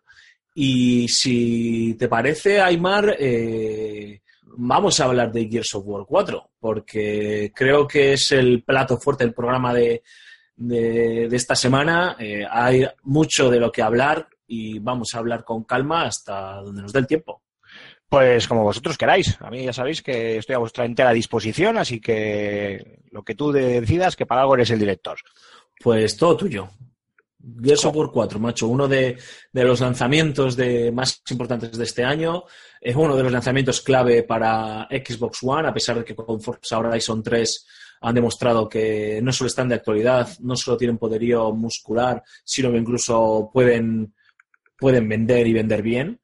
Y nosotros que nos alegramos. Y ahora llega este Gears of War 4, ¿no? Eh, el regreso de la mítica franquicia creada en, su, en 2006 por Epic Games y que vuelve ahora de la mano de The Coalition, el estudio canadiense, que se ha encontrado con este caramelo que por un lado tiene, pues como todo en esta vida, ¿no? Tiene eso de, oh, la novedad, eh, le estoy trabajando con una franquicia asentada y tan conocida, y por otro lado tiene el peligro, ¿no? De los caramelos envenenados, del listón y del recuerdo, ¿no? En el corazón y en la cabeza de, los jugadores. Bueno, a ver, un par de apuntes iniciales que, que la gente tiene que tener en cuenta y que son importantes. Lo primero, The Coalition con Gears of War Ultimate Edition, ese remake, auténtico remake de- del primer Gears of War para Xbox One, ya demostró y creo que se ganó los galones suficientes que eh, para poder hacer un Gears of War propio, ya demostró que son mm, buenos y que saben lo que, lo que hacen. Eh, para todos aquellos que lo hayan jugado, para todos aquellos, mejor dicho, que en su día jugamos al primer Gears of War y luego le dimos a la Ultimate Edition en, Xbox One, eh, vimos el, cambio tan brutal que han hecho con el, con el juego, incluyendo incluso nuevas CGIs para que fueran, eh, para que estuvieran adaptadas a- al estilo, a la, calidad técnica actual y que, se le había dotado al, al título. Y con todo, y con todo ello, es más que obvio que The Coalition se ganó los galones más que suficientes para poder desarrollar su propio título de, de Gears of War, digo título en singular porque, bueno, eh, obviamente esperemos o esperamos que, haya, que habrá más en el futuro, pero bueno, ahora toca esta, esta cuarta iteración. Claro, eh, contextualizando un poco, nos hablamos de una saga mítica de la anterior generación, eh, exclusiva de, de Xbox 360, salvo por aquel Gears of War que salió para PC tiempo A, y que se cerró con un tibio Gears of War Judgment, que no Desarrolló tampoco Epic Games, ¿no? Eh, tampoco ya no, no, estaban estos los de Ballet Storm, ¿cómo son? Sí, Eh, People Can Fly. eh, People Can Fly, eso es. Que bueno, no era un mal juego, pero bueno, no era tampoco, no, además mantenía el espíritu, era muy Gears of War, eh, eh, incluía algunos añadidos interesantes, pero bueno, era un título que después de, del increíble final y el increíble sabor que nos dejó Gears of War 3, eh, con los hechos que ha acontecido en ese juego, que no los voy a narrar, no va a ser que alguien no lo haya jugado y lo quiera jugar ahora retrocompatible, y además con esa campaña cooperativa para hasta cuatro jugadores, más allá del online, cuyo eh, multijugador no soy yo muy fan, pero que también eh, de entrega tras entrega iba, iba creciendo ha ido creciendo, pues la verdad es que el listón estaba puesto, como tú bien has dicho, muy, muy alto. Y en estas llega The Coalition, que hizo un gran trabajo con una, como decía, con esa Ultimate Edition de, de Gears of War, y nos sacan este Gears of War 4, siti- eh, situado 25 en el- temporalmente 25 años después de los acontecimientos de Gears of War 3, con eh, GD, eh, James, el hijo de, de Marcus Phoenix, como protagonista principal. Voy a intentar eh, no contar eh, casi nada de la, de la historia, ¿vale? O sea, simplemente, sí, vale, tenemos a James, al hijo de, de Marcus, él tiene una serie de compañeros por una serie de circunstancias, descubren una nueva amenaza, el enjambre, esto es algo que es eh, público y notorio, no contamos nada que no se sepa, y tienen que luchar contra, contra dicha amenaza. Bajo esta premisa, incluso puedo decir que tienen ahora, cuando estén, bueno, a partir de este viernes, cuando se publica el, el podcast y cuando la gente esté escuchándolo, cuando, pues bueno, cuando, cuando ellos quieran y cuando lo deseen, ya tendrán disponible mi, mi review en, en fsgamer.com. Incluso allí mismo eh, omito hablar de ciertos aspectos, de ciertos, eh, incluso de ciertos enemigos eh, nuevos y específicos de este título, porque intento contar lo mínimo posible. Y bajo esta premisa eh, nos encontramos una historia que de inicio, eh, un poco a modo de tutorial, es muy, muy nostálgico, tremendamente nostálgico, que luego comienza, eh, tiene unos inicios ya lo que es dentro de la historia del juego propiamente dicha, intrigantes, que despiertan cuanto menos la curiosidad del jugador y que de repente empiezan a caer en picado empieza a caer en picado con un juego tremendamente repetitivo, con algunos elementos eh, demasiado obvios y con una historia que enseguida, enseguida, eh, de igual manera, eh, se vuelve eh, tremendamente, tremendamente Previsible. obvia, previsible, eso es. ¿En serio? Eh, ¿Qué pasa? Que cuando llegas a la parte, son cinco actos, cuando llegas al acto, al acto cuarto y quinto, el juego despega, pero despega de una manera brutal. Al menos a ¿Cuán- mí. ¿Cuántos eh, actos hay en total? eh, cinco actos, son cinco actos. En O que hasta, que no, lleg- hasta que no llegas al final, digamos. Eso es, a los últimos dos, dos actos. A ver, empieza bien, o sea, lo que es el prólogo y el primer acto y tal, eh, son los que te imbuyen en la historia. El segundo y el tercer acto eh, son un poco, ¿qué queréis que os diga? A mi gusto, eh, obviamente, claro. Luego, para, ya sabéis, para opiniones, colores.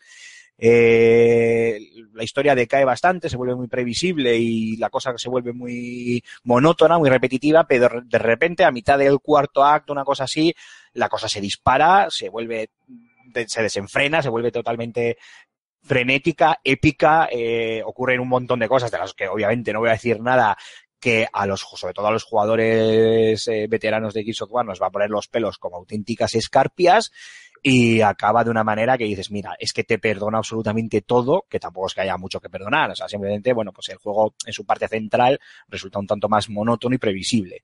A nivel Eh, argumental hablamos, ¿no? A nivel argumental, sí, sí, eso es, porque luego a nivel técnico, visto lo que hizo The Collision con la Ultimate Edition de Gears of War, visto lo que tenemos en Gears of War 4, o sea, a nivel técnico pocos peros se le pueden eh, poner, es un juego que a nivel de partículas, a nivel de iluminación, a nivel de colorido, la paleta de colores incluso, ¿no? Es, es, es muy superior a la de... Es que eh, sí, dime, dime, Alfonso. A, a mí, por ejemplo, algo que me llama muchísimo de este Gear, en general de Gears of War, ¿eh? pero de este Gears of War en particular, Sí. es esa estética, ese arte que tiene, ¿no? Tan eh, postapocalíptico, decadente. Yo lo he Eh, llamado ju- tecnoposapocalíptico. Pues ese, eh, ese, ese aire tecnopost, tecnopost apocalíptico, ¿no? Es así, Eh, es así, es, así, sí, sí. eh, me, me llama mucho la atención, ¿no? Ese rollo también que juega con. O sea, no, no, no, no sé yo si es así o no, pero como que también eh, la naturaleza está desatada, ¿no? Y demás, y, claro, y como claro, que eso. los climas son eh, extremos, ¿no? Y eso, joder, ostras, es que me, me emociona incluso, me, me, me ver, toca eh, la fibra del- de las sensaciones. Sí. Es verdad que la representación que hace eh, The Collision de este planeta Sera, pues casi 30 años después de, de los acontecimientos del Gears of War 3, está muy lograda. Eh, claro, obviamente la tecnología ha avanzado y por lo tanto pueden mostrar pues un- una ca- cantidad de detalles en, en, en el escenario brutales, la paleta de colores, lo que tú bien has dicho de la climatología, que esto además se puede contar, no hay ningún problema. El, el planeta Sera se ha visto muy afectado por, por los acontecimientos de Gears of War 3 y claro, no solo nos encontramos con una humanidad sin combustible, la gente se tiene que acordar de la emulsión, ¿no? Aquel, pues aquel líquido subterráneo que es un poco el eje conductor de toda la historia de of War. Tampoco quiero hablar mucho, ¿sabes? Para no contar por, por aquellos que quieran jugar toda la saga o, o que no hayan jugado algún título de la saga, vaya. Eh, y la verdad es que está, está muy, muy conseguido y está muy bien. O sea, los escenarios, va a pasar algunos escenarios en los que han pasado esos 30 años, algunos además con mucho peso argumentalmente hablando, eh, y están muy, pues eso, muy bien representados, ¿no? En ese sentido gana mucho. Los personajes también, eh, aunque siguen siendo rudos, aguerridos guerreros, ¿no? Rudos eh, soldados y hay mujeres de armas tomar, no son, ¿sabes? Pierden un poco esa, eh, no sé cómo decirlo, esa sequedad que tenía Marcus Phoenix, que a todos nos encantaba, que sí, porque era el, el- el- como el estereotipo de antihéroe, pero aquí James, su hijo, pues es un tío más normal, eh, con unas relaciones interpersonales eh, más, eh, más tópicas, pero que también encajan bien, y sobre todo yo hago mucho hincapié, que a mí por lo menos me ha gustado, igual alguno me dirá qué tontería, ¿no? Pero a mí personalmente me parece que encaja muy bien el tema de, del humor. Le han dado un humor muy casposillo, muy tonto, de película de acción. Pues de película de acción, como cuando vemos una película de la típica, lo que se llama el género body cops, ¿no? El, eh, las armas letales, por ejemplo, las, la saga Sí. arma letal, ¿no? Eh, todo este tipo, aunque bueno, en, en casi todo el juego somos cuatro o tres personajes, ¿eh? No digo que seamos, que seamos dos, aunque sí es cierto que el cooperativo es para dos. Pero bueno, es un poco ese rollo de ese chiste malo de, de, de la película de acción, de cuando matas al enemigo final y sueltas tu chascarrillo, cuando haces eh, un comentario de coña y te sale justo, eh, la acción que vas a realizar te sale justo al revés. Ese humor muy de cine de Hollywood de acción, es humor muy, muy, pues humor muy blanco, muy tonto, muy chorra, eh, que le da un toque al, al juego, pues como muy liviano, que también ayuda a relajar la, la sensación de, no de tensión, pero sí esa sensación desagradable de, sangre, porque el juego sigue siendo igual de gore que cualquier otro Gears of War, si no incluso más, gracias a las, a las nuevas ejecuciones. Eh, pero a su vez, ¿no? Sirve también, pues, un poco para darle esa estructura más cinéfila, donde cada cosa, cada elemento jugable, es decir, la acción, la historia, el dramatismo, eh, el humor, tiene su propio peso específico y engrana de una manera bastante, eh, pues bastante bien establecida. No sé por qué estoy diciendo esto y no lo habré escrito en mi review, ahora que me estoy escuchando a mí mismo. Pero bueno, Estás a tiempo que- todavía. ya te digo, ahora que estamos grabando, sí, todavía está a tiempo, pero no, no, creo que lo he bastante bien, lo que pasa es que me estoy coronando, vaya. Eh, y luego, en cuanto a novedades jugables, Para eso está el eh, programa. Ha sido muy... Efectivamente. Efectivamente, aquí, aquí hay que complementarse. Somos un... ¿Cómo es? Somos, somos un, como un juego transmedia, ¿no? Hay que o sea, me, de- ha dado muy- me ha dado mucho miedo Cormac, ¿eh? No le he entendido nada, chaval. que para eso está la, la radio, el podcast. Y digo que sí, que es verdad, que, que, que para complementar bien la review en texto, pues tienen que ver el gameplay del multijugador y escucharse el level up, claro, como debe ser. Ah, Claro, o sea, para tener, para tener la, la crítica perfecta hay que hacer el combo, el combo 360 este, tío. O sea, Claro, tiene que coger el juego y luego los DLCs. A nivel jugable, la gran. Bueno, el juego es muy eh, conservador, tremendamente conservador. The Coalition no ha querido tocar mucho eh, todo el tema jugable y lo ha hecho por, eh, por obvio respeto hacia, hacia la saga y hacia sus fans. Como suele decirse, si algo no está roto, no lo toques. Eh, sí que han añadido algunas cositas, las más interesantes eh, o la más importante es el tema de las ejecuciones. Ahora cuando estás en una cobertura, si eh, enfrente a ti, en, en esa misma cobertura, hay un enemigo, es lo que ellos lo han llamado eh, Close eh, Cover Combat, como las eh, CQBs ¿no? de, de los, juegos de acción, pero en cuanto a coberturas, pues eso, si tú estás eh, apoyado en una cobertura donde al otro lado hay un enemigo, puedes eh, hacer dos cosas, ¿no? Una es agarrarlo y traerlo a tu posición para rematarlo con una muerte muy explícita a cuchillo, pero que muy explícita, o sea, que la gente que le gustase la sangre de los primeros Gears of War esté tranquila porque la va a tener también en la cuarta, o puedes saltar tú, voltear la, la protección donde estés eh, apostado y saltar, abalanzarte sobre tu enemigo para lo mismo, ¿no? Acabar con, con él. Esa yo creo que es una de las grandes eh, novedades. Luego, por supuesto, pues eh, tenemos muchas arenas, muchos tiroteos, fases sobre raíles, de todo un poco, pero dentro de, del esquema jugable que siempre hemos visto dentro de la, de la saga. Y pues no sé, yo casi que mm, si me preguntáis algo os voy contestando, porque si no me puedo tirar aquí una hora hablando Pues, del hay, hay, vehículos, o sea, podemos manejar vehículos dentro del juego, como pasó, ha pasado en anteriores entregas. Eh, sí, te lo voy a dejar en un simple sí, pero eso hay que jugar. sí, no, spo- spoilers free, o sea, con eso me vale. Sí, sí. Con un simple sí te vale. Igual no es tanto como lo que vimos en otras entregas, pero sí, hay vehículos. Bueno, de hecho hay, imágenes públicas en las que se ven, pero bueno, es una, un añadido, una fase más dentro de- del título, vaya. ¿No, ¿No crees, para que reflexiones un poco más? Porque Sí, bueno, el juego eh, ha venido en inglés con subtítulos en castellano, va- vamos a terminar, ¿no? De hablar de toda la información, Sí, sí. o también tienes el audio en latino, dentro, el 1 de noviembre eh, lanzan un parche que incluirá el doblaje al castellano, eh, una banda sonora, bueno, háblanos de la banda sonora, danos Vale, tu vale. opinión, porque siempre... eh, Ay, Gorrio, cómo se nota que le has echado un vistazo al texto, eh. es, es, es, es un.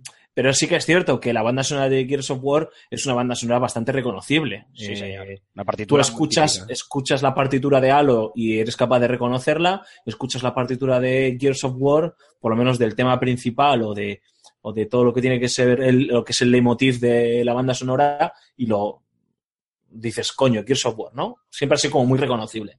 Y aquí han cambiado de, compositor, han apostado por una superestrella. Efectivamente. Bueno, eh, vamos a empezar por el principio. Eh, mucha gente se piensa que el, compositor detrás de, la partitura de Gears of War, de, eh, los temas que todos conocemos y, su tema principal es este Steve Jablonsky, el de Transformers, por, entre otros muchos trabajos. Y no es así, es Kevin Rielp. Pero aún así, entre ellos dos hicieron, especialmente Steve Jablonsky, que cogió la batuta a partir de, su segunda parte, eh, hicieron un trabajo magistral. Y para no quedarse atrás, en esta cuarta entrega han contratado ni más ni menos que a Ramin que es el creador de, pues de, la entradilla de Juego de Tronos que a todos, eh, que todos tenemos en la cabeza, de grandes bandas sonoras como la de Furia Titanes o videojuegos como eh, Medal of Honor Warfighter y un montón más, tanto de películas como de videojuegos. Actualmente yo creo que es uno de los compositores de moda, tanto en la industria cinematográfica como en la industria del videojuego. Lo que pasa es que por algún motivo, esto, eh, y honestamente, no sé si es algo muy íntimo y muy personal mío, o es que realmente es así en el juego, para mí la banda sonora ha pasado totalmente desapercibida.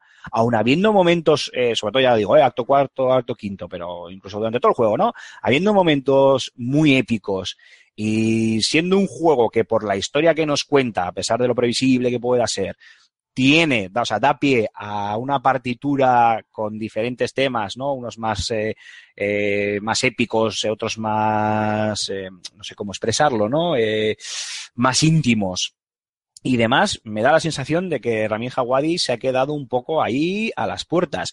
Y mm, personalmente queda, ya te digo, ¿eh? queda relegado a un segundo plano, que sin ser malo, o sea, acompaña al juego y ciertas eh, notas siempre nos recuerdan al- a los Gears of War originales. Cuando digo originales me refiero a los de, este también lo es, quiero decir, obviamente a los de la generación pasada.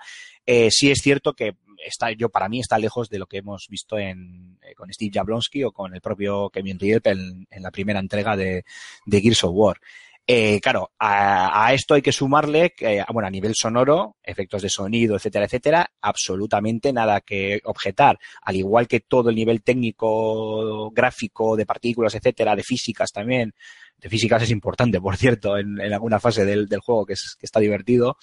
Eh, a nivel sonoro también, vamos, un, un 10 y nada que, objetar por, por mi parte. Y luego lo que tú bien has dicho, Alfonso, es que el juego viene en inglés con subtítulos al castellano. El que quiera lo puede poner con, con el audio en, en latino. Y al final, quieras que no, pues, eh, bueno, eh, sí, vale, esto vamos a librar muy justitos por los pelos y tarde, pero con un par, gracias a un parche el 1 de, noviembre, como tú bien has dicho, pero creo que tenemos que empezar a hacernos a la idea de que la localización de los juegos es algo que, es poco a poco pues una de dos, o, o- acaba desapareciendo y, y nos tragamos los juegos en inglés con subtítulos en, en castellano, o yo qué sé, o de repente sufre un despunte por algún motivo X, el que fuera, y vuelven a, a ponerse de moda. Pero a mí me da la sensación de que esto cada vez está siendo más ya un estándar y que tarde o temprano los, o sea, cada vez más juegos van a, van a ir eh, llegando así. Es cierto. Esto responde, esto responde a, a Microsoft España, ¿eh? O sea, Sí, sí, sí, sí, efectivamente. PlayStation está sacando sus juegos doblados, Ubisoft apuesta siempre también por el doblaje en castellano, Electronic Arts también apuesta por el doblaje en castellano, Activision por norma general también apuesta por el doblaje en castellano, es decir, yo no creo que el panorama sea tan, tan desolador, a lo mejor en, en empresas más pequeñas o independientes sí que se da el caso, pero yo creo que responde más a, a- cómo está Microsoft en España, a que apenas venden sus juegos y, y el doblaje es un presupuesto muy caro que por norma general asume eh, la propia filial de- del país, ¿no? En este caso sí, es, es literalmente como tú estás diciendo, que además eh, literalmente lo que tú estás dando es, es información. Eh, lo que pasa que a mí me da la sensación, yo esto lo estoy extrapolando a todos los videojuegos y es cierto que Ubi los, los dobla, es cierto que Activision también, que Electronic Arts por norma general eh, también, pero a mí me da la sensación, eh, igual también porque ahora igual juego menos triple A, también me meto con mucho más desarrollo indie que viene mucho en inglés, entonces también tengo un poco distorsionada mi visión, pero me da la sensación de que, de que bueno, cada vez es, es menos, como un pequeño goteo incesante en, en la retirada de, del audio en, en castellano. Pero bueno, eh, aún así, eh, el que quiera puede esperar y en noviembre lo, lo tendrá en castellano. Y yo lo, O lo vuelve a rejugar. O lo vuelve a rejugar, efectivamente. Eh, Tengo que hacerte una pregunta a este respecto, tío. ¿Sí? Eh, a mí una de las cosas que me fastidió mucho con Quantum Break fue eso, ¿no? Fue el, el- el- no el que estuviese do- no estuviese doblado al castellano, porque no tengo ningún problema en jugarlo en inglés. Es, el problema era que había muchas, pues por ejemplo, como pasa en los Uncharted, mucho diálogo dentro de la acción. Entonces, Eh. joder, estar leyendo el subtítulo eh, porque claro, en un- eh, yo no tengo, y yo y mucha gente, y tú y Raúl y demás, no tenemos problemas con el inglés, pero cuando están pasando cosas en pantalla, hay explosiones, hay otro ruido y demás, pues Sí, joder, cuesta, ¿no? Centrarte, ¿no? Mm. Y, Sí. y- y- y me imagino que muchos oyentes no tendrán el problema que tenemos nosotros, pero otros sí, tío, y es súper lícito, ¿no? Aquí pasa también lo mismo, hay mucha conversación en, entre acción y hace que sea como un poco caótico seguir lo que está pasando, lo que están diciendo los personajes y demás. Sí, no, sí que pasa, pero lo tenemos un poco a, a dos bandas y me explico rápidamente. Sí hay muchísima, muchísimo diálogo entre acción, eh, también entre, entre fases. eh, si somos un poco listos y queremos eh, que suelten el diálogo y el chascarrillo de turno, pues con que nos paremos unos segundos eh, antes de, de- atravesar esa puerta que sabemos perfectamente que al otro lado nos espera una arena donde nos vamos a dar de tortas, pues podemos dejar que termine el diálogo o simplemente eh, continuar y ya está. Y en mitad de la batalla muchas veces sí que lo hay, hay que estar un poquito, en algunos momentos hay que estar atentos porque se te, igual se te da indicaciones de lo que tienes que hacer o hacia dónde te tienes que, desplazar y a mí me ha pasado, de hecho, que un par de veces en, durante el, durante el juego de repente me he quedado un poco medio trabado porque, porque, claro, me estaba pegando tiros y no es que no entendiese lo que me estaban diciendo, es que no estaba prestando atención. Claro, al, al no ser, puede que no entendiese, o sea, igual si me están diciendo que gira a la izquierda, le estoy, le puedo entender, pero al no estar escuchándolo en mi, en mi lengua materna, que no deja de ser el castellano, se me va la pinza y yo sigo disparando locust, o sea, locust, eh, eh, enjambres. Enjambres. Eh, bueno, no sé cómo los llaman, bueno, tiene un montón Jubis y un montón de nombres nuevos y rarunos. Eh, claro, ¿qué pasa? Que, que claro, tú estás ahí en mitad de la acción, ya sabéis lo que es un of War, es sangre, es matar, matar y pasar ahí a motosierra y venga y dale que te pego, entonces sí que te puede pasar. Lo bueno es que muchas veces son simples chascarrillos que, bueno, pues Que no aportan meten para nada. chascarrillos tampoco te vas a morir y otras veces, pues eh, con que estés un pelín atento, eh, te bastará. Mm, aún así, para el que tenga algún problemilla con el inglés, pues sí que se le puede trasladar al juego como es, como es lógico. Pero bueno, no lo veo tampoco eh, excesivamente grave, sobre todo porque vamos a tener, gracias a Dios, e- ese parche y se puede volver a, a rejugar, A. La, la campaña. Que de Ujú. hecho, lo suyo, o lo que yo puedo, lo que re- recomendaría desde aquí a la gente que lo vaya a jugar, es que, por ejemplo, se eh, lo hagan de una de las dos maneras, que la jueguen en solitario y luego la rejueguen con un colega, en, ya que doblada de castellano, o a la inversa, que la jueguen con un colega y luego se la jueguen en solitario en castellano, por ejemplo. Porque es una manera, claro, ni color de jugarla tú solo a jugarla con un amigo, ni color, está totalmente pensado para jugar en cooperativo. Sí, gana mucho, ¿no? El título.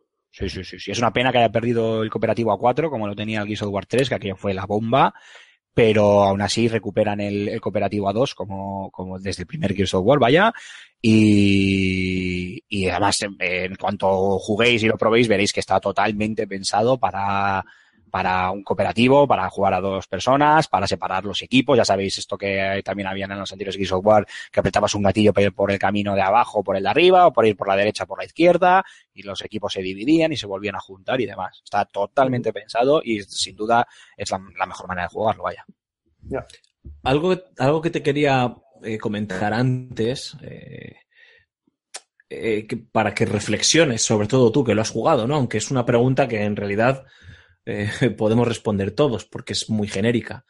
Eh, sabemos que este Gears of War eh, um, va a recibir, yo creo que con toda probabilidad va a recibir buenas críticas, porque hasta tú mismo estás diciendo que el juego en todas, en, casi todos sus apartados es un buen juego y que a pesar de que a nivel argumental tiene un, un nudo un, un poco flojo, el Espeso. inicio y el, y el des- o espeso, el inicio y el desenlace están a la altura de lo que se espera.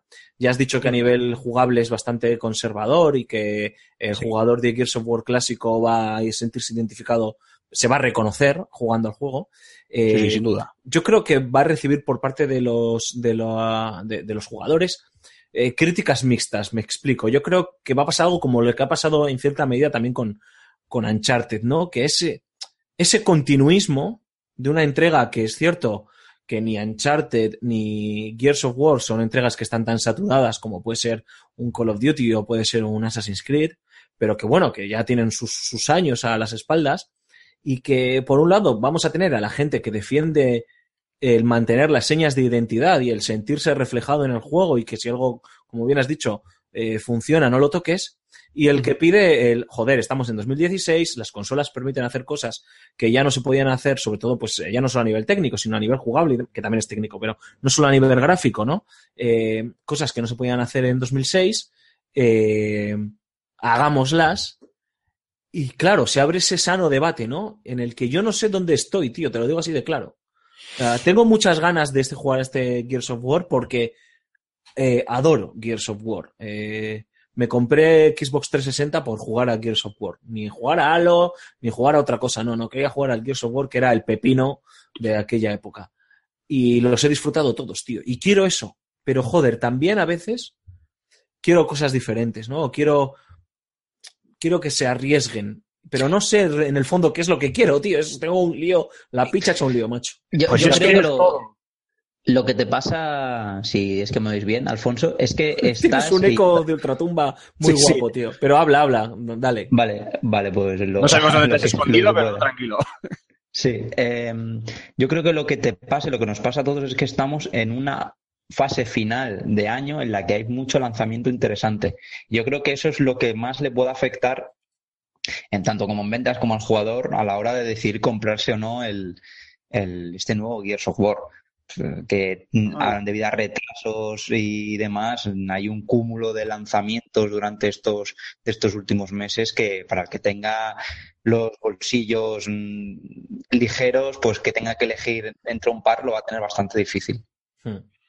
Bueno, eh, yo no estoy tan de acuerdo contigo, Cormac, ¿eh? porque Gears of War es el Gears of War, eh, tiene una miriada de, de jugadores que son legión, o sea, incluso ya por su multijugador también. Y el poseedor Y- de una One necesita un juego como esto. Eso es, y es como una señal de identidad. Estamos hablando de como cuando si sale un Halo, ya, o sea, ya, ya, si sale un Halo ya puedes poner al lado los lanzamientos que quieras, que el que, el que es de Halo va a ir a por el Halo de, de cabeza. Y en cuanto a lo que dices tú, Alfonso, es que yo creo que estas mismas dudas que tú transmites son las mismas dudas que tenían en The Coalition a la hora de desarrollar. Obviamente, haciendo aquí inventiva y metiéndome imaginariamente en la cabeza de los desarrolladores. Y es, claro, eh, cambiamos cosas, innovamos y tal igual que se nos echen los jugadores clásicos encima, o mantenemos la fórmula al 100% y que nos acusen de demasiado conservadores. pues es que yo les acuso de conservadores, pero no demasiado.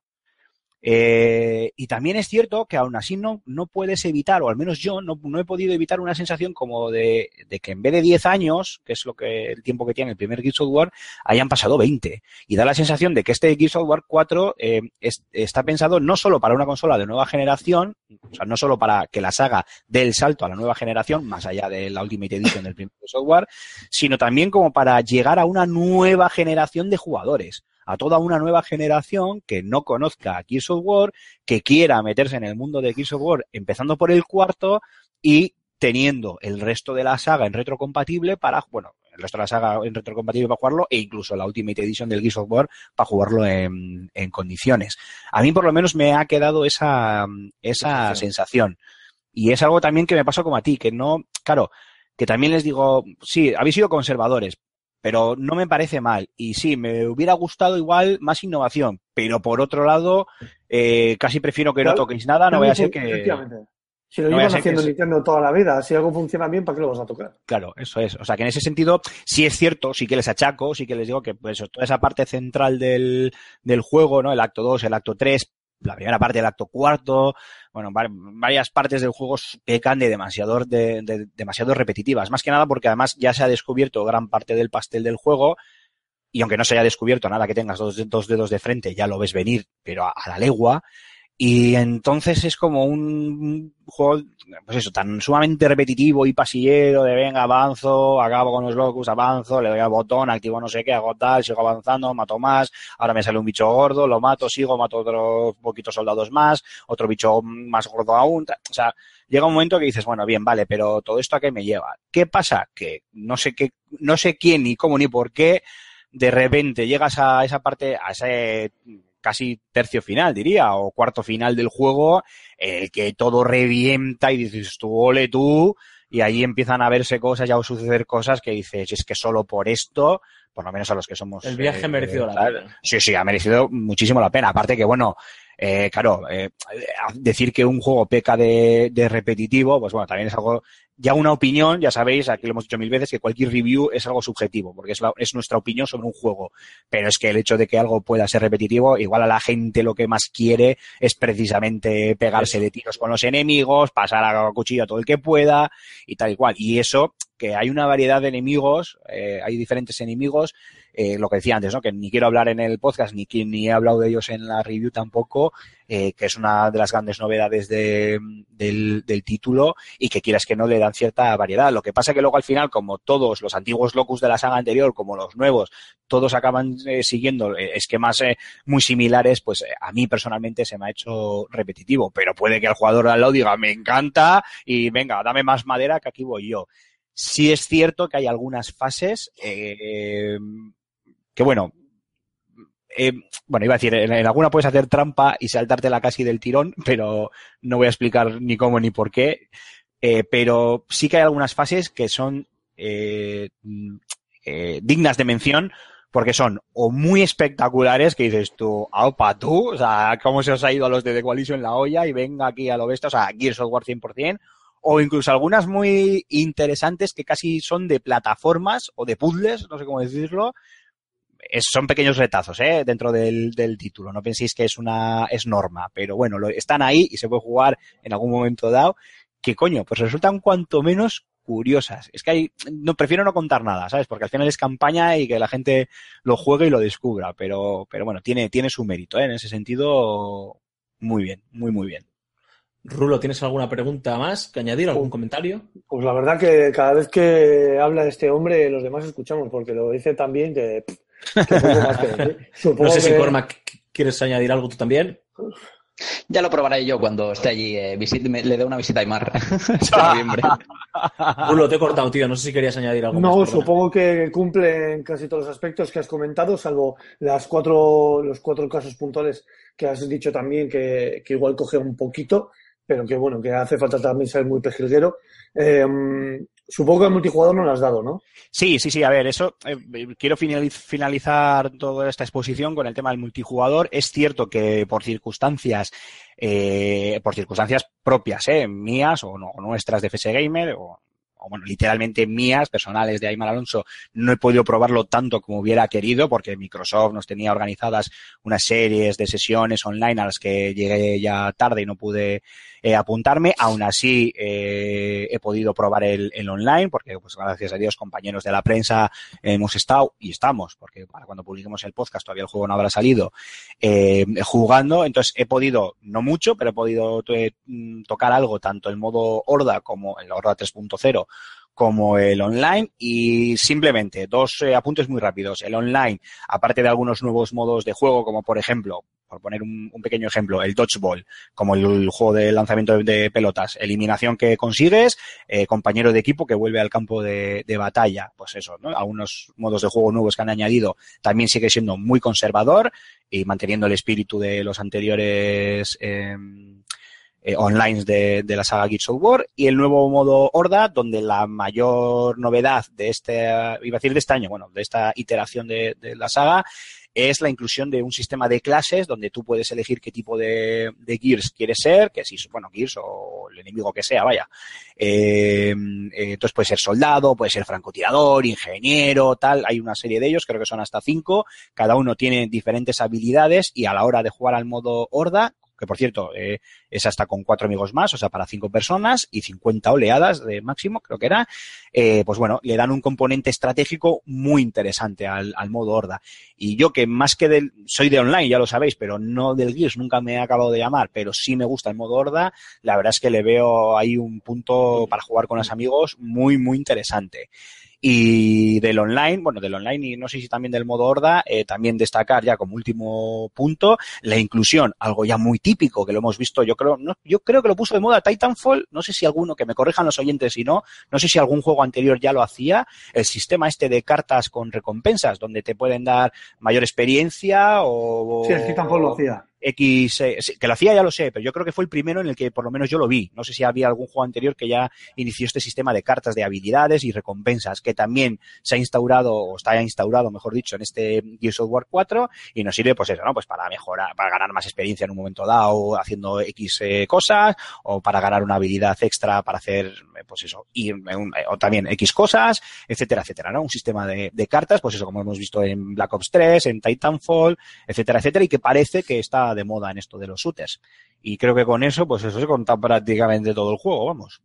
Joder, bueno, de, to de, todas maneras, si te parece, la semana que viene o dentro de dos semanas, podemos retomar Gears of War eh, 4 para, para hablar del online, que yo creo que ya a lo mejor has podido meter ya más tiempo, tendrás unas impresiones más formadas eso y estoy es. seguro que los oyentes van, van a querer eh, que hablemos de este aspecto que es uno de los aspectos claves del juego. Y ahora sí que te lanzo una última pregunta, Aymar. Eh, vale. Por favor, spoilers free, pero, pero quiero que nos, que nos des tu opinión. Eh, eh Uncharted 4 vino con ese eh, regusto y sensación de despedida que en cierta medida eh, se confirma que hay una despedida. No me hagas la pregunta. No me la hagas, no me la hagas. Ya sé lo que me vas a preguntar, no la hagas. No la hagas porque no te la puedo contestar. Si te la contesto, os la voy a liar. No Me hagas encanta. esa pregunta. No, solo te Ay, ¿en quería serio, preguntar Alfonso? si se cierra la franquicia, tío. O sea, o si hay espacio para un Gears of War 5 o lo que sea. Si no quieres, no contestes. No digas si será la pregunta que, que No te que hacer o no. no. Es que lo no, no, no, hay que jugarlo. No contesto, no Vale, contesto. vale, vale, me gusta. Me gusta, No joder, contesto, vale, pero no eso- contesto, no contesto. Es Pero que es que lo no mejor del juego. No contesto, Vale. ¿no? Vale. Ya lo verás, Cormac. Ya lo verás. Si vienes por aquí, ya lo, ya lo catarás y ya lo, ya lo verás. No te preocupes. Vale, perfecto. Pues, Aymar, eh, la semana que viene nos escuchamos. Eso la es. semana que viene estamos. Ahora, si te parece, bueno, eh, te despedimos. eh, que te vaya bien a la Vega por la sombra, Moreno. Hasta luego. Un abrazo. Descansa, que vaya bien. La semana que viene nos escuchamos. Vale, si te chicos. parece, Raúl, hablamos de Aragami. Eh, creo que es una de estas sorpresitas eh, interesantes que nos depara el panorama indie patrio. Un título bastante eh, eh, competente, todo hay que decirlo, además de prometedor.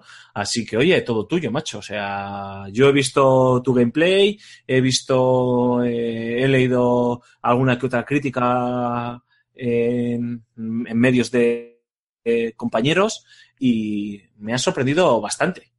Sí, sí, a ver, eh, la verdad es que me he topado Eh, tiene, tiene algunos flequillos por ahí, pero, pero el conjunto general es, es bastante potable. O sea, realmente me sorprendí. Eh, bueno, eh, para, para poner en precedentes y para empezar un poco con lo que es el juego, comentar pues que Aragami, o sea, que en el juego encarnamos a un, a un Aragami, que es un espíritu vengativo, un espíritu vengador, eh, y nos eh, invoca una chica, una chica eh, para que la ayudemos a realizar una tarea en un tiempo determinado y, y ahí empezamos, ¿no?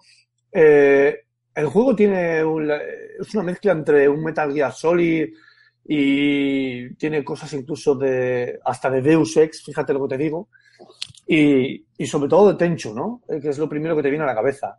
Encarnamos, o sea, Aragami es realmente un ninja que tiene que ir a eh, moverse todo el rato por la sombra y evitar la luz. Si evitamos la luz, nos dañamos. Entonces, no- nos hace daño y nos quita vida.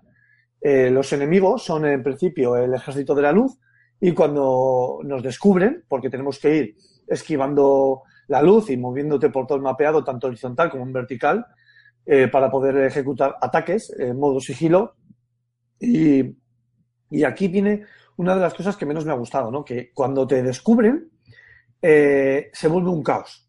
Se vuelve un caos y el juego penaliza sobremanera al jugador. O sea, eh, O sea, que está pensado, está pensado Sí. completamente para, para hacerlo en sigilo, ¿no? Para hacerlo en sigilo, sí, porque, a ver, sí que es verdad que hay algún momento que en las escaramuzas tú te puedes evadir, incluso esconderte, pero también te tengo que decir que te vienen tantos de golpe y con un solo, un solo chorro de, de luz que te lanzan, te matan y es bastante, bastante frustrante. Eh, si te lo haces bien, o sea, si tú realmente calculas y eh, empiezas a trazar una estrategia para poder eh, avanzar en, el, en la, en, la, eh, en el escenario y te lo haces bien, el juego es muy gratificante porque realmente los, los escenarios están muy bien pensados. Hay mucho recoveco, eh, te puedes subir a las alturas, te puedes desplazar instantáneamente de un sitio a otro para poder evitar esas, esa, esa luz, esos, esos trozos de luz.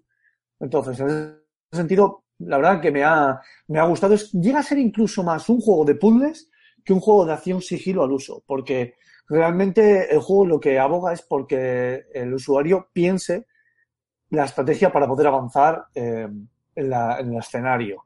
Eh, una de las cosas que, bueno, también podemos, eh, aparte de asesinar a los enemigos por, por la espalda y sin que nos vean, podemos eh, utilizar armas para atacar directamente.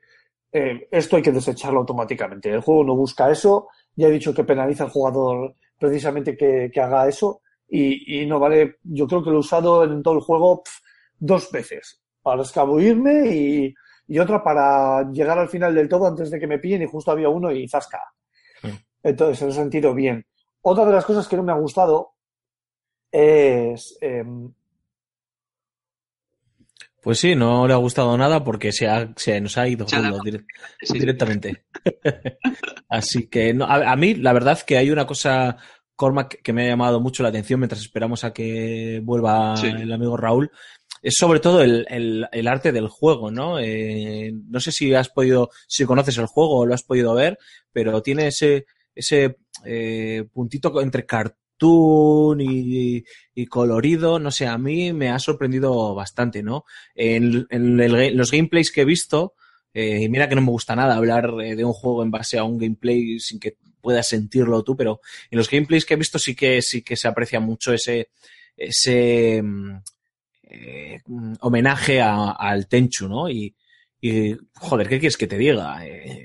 No hay buenos juegos de ninjas desde hace años, macho. Y Sí, creo la verdad que es sí. Yo creo que desde, desde que dejaron de hacer los Ninja Gaidens buenos, eh, yo creo que de, de juegos de ninjas, la verdad es que bastante poco. A mí lo que tú dices me ha recordado bastante, a- me recuerda mucho a Tenchu sobre todo, y me llama muchísimo la atención ese arte, eh, el shading oriental, rollo Okami, por ejemplo, Sí, es bastante, llama bastante, bastante la atención. Si jugablemente es, yo tampoco lo he podido probar, pero sí que lo he visto. Sí que he visto gameplays de más y mm, jugablemente es como dice Raúl, que es una especie de mezcla entre Tenchu, Metal Gear Solid y Deus Ex. Y yo creo que son palabras bastante mayores. Mm, Yo creo que podemos estar ante hasta un titulazo. No sé si sale a, a full price No, porque hay una versión para PlayStation 4, pero no sé si saldrá full- full- Pues no lo sé. Yo te lo digo ahora, macho. Eh, eso se hace una búsqueda rápida aquí en, en, en Google, tío. Eh, no lo sé. Eh, es cierto que está que está recibiendo, está a 10 y- 18 euros, creo. Ah, pues entonces está fantástico. Está recibiendo buenas, buenas críticas en principio, tanto en Steam como, como en Metacritic, por parte no solo de la prensa nacional, sino de la prensa internacional. Ya sabemos que siempre se nos critica a la prensa española de ser bastante corporativistas, de que, oh, como es un título eh, patrio, pues, eh, pues no vamos a, a sacar los cuchillos y hacer sangre del árbol caído. Yo creo que Rulo ha sido bastante justo en, en, su videocrítica, ¿no? en su videoanálisis y y en lo que ha comentado aquí, eh, sacando a relucir las cosas que le han gustado y que no le han gustado. Nos hemos quedado con las ganas de conocer esa segunda otra cosa que no le ha gustado, pero es cierto que, no ha gustado nada, sí. que- que está siendo un programa este, eh, Cormac, bastante accidentado eh, técnicamente y os pedimos disculpas eh, a nuestros oyentes. Me gustaría pedirles disculpas porque al final, pues yo entiendo que es un poco frustrante estar escuchando algo que, que no está funcionando bien a, nivel técnico y esperamos solucionarlo en próximos programas.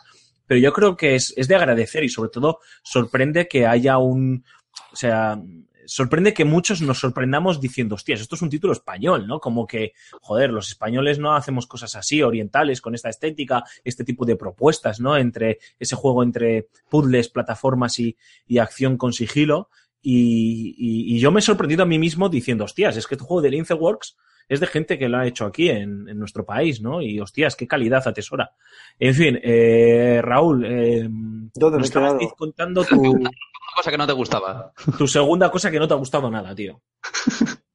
A ver, he hablado, he hablado de, de que puedes pasar la fase Sí. totalmente. Eso, de eso ya he dicho. Pues voy con la inteligencia artificial. La inteligencia artificial, que es para mí algo que está totalmente, que, que- que no han sabido llevarlo bien. Hay veces que se ven a los enemigos como se dan de cabezazos contra eh, muros totalmente invisibles. Sabes que van de, de aquí para allí y que están como desconcertados incluso. Aparte que las rutinas de, de los enemigos son muy claras. Quiero decir, eh, es o avanzan para adelante, o avanzan para atrás, o para la izquierda, o por la derecha. No sé. Yo creo que eso ha fallado, ha fallado ¿no? bastante. Eso es bastante, es bastante previsible. O sea, de hecho, jugando al cooperativo, que es otra de las grandes bazas que tiene el juego, eh, se hace el doble de fácil por eso precisamente. Tú te subes a una altura y cuando hay un enemigo debajo de ti y pasa tu compañero, pues bueno, saltas encima de él porque no tiene mucho movimiento y, y- y bueno, y lo haces mucho más fácil.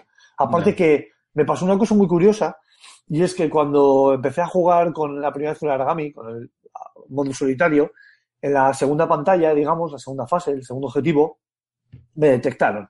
Porque soy un canuto, me tiras pata como siempre y me, me detectaron. Entonces, me eché a correr, me empecé a escabullir, a saltar instantáneamente entre, entre las sombras y me puse detrás de, en el lateral de una escalera.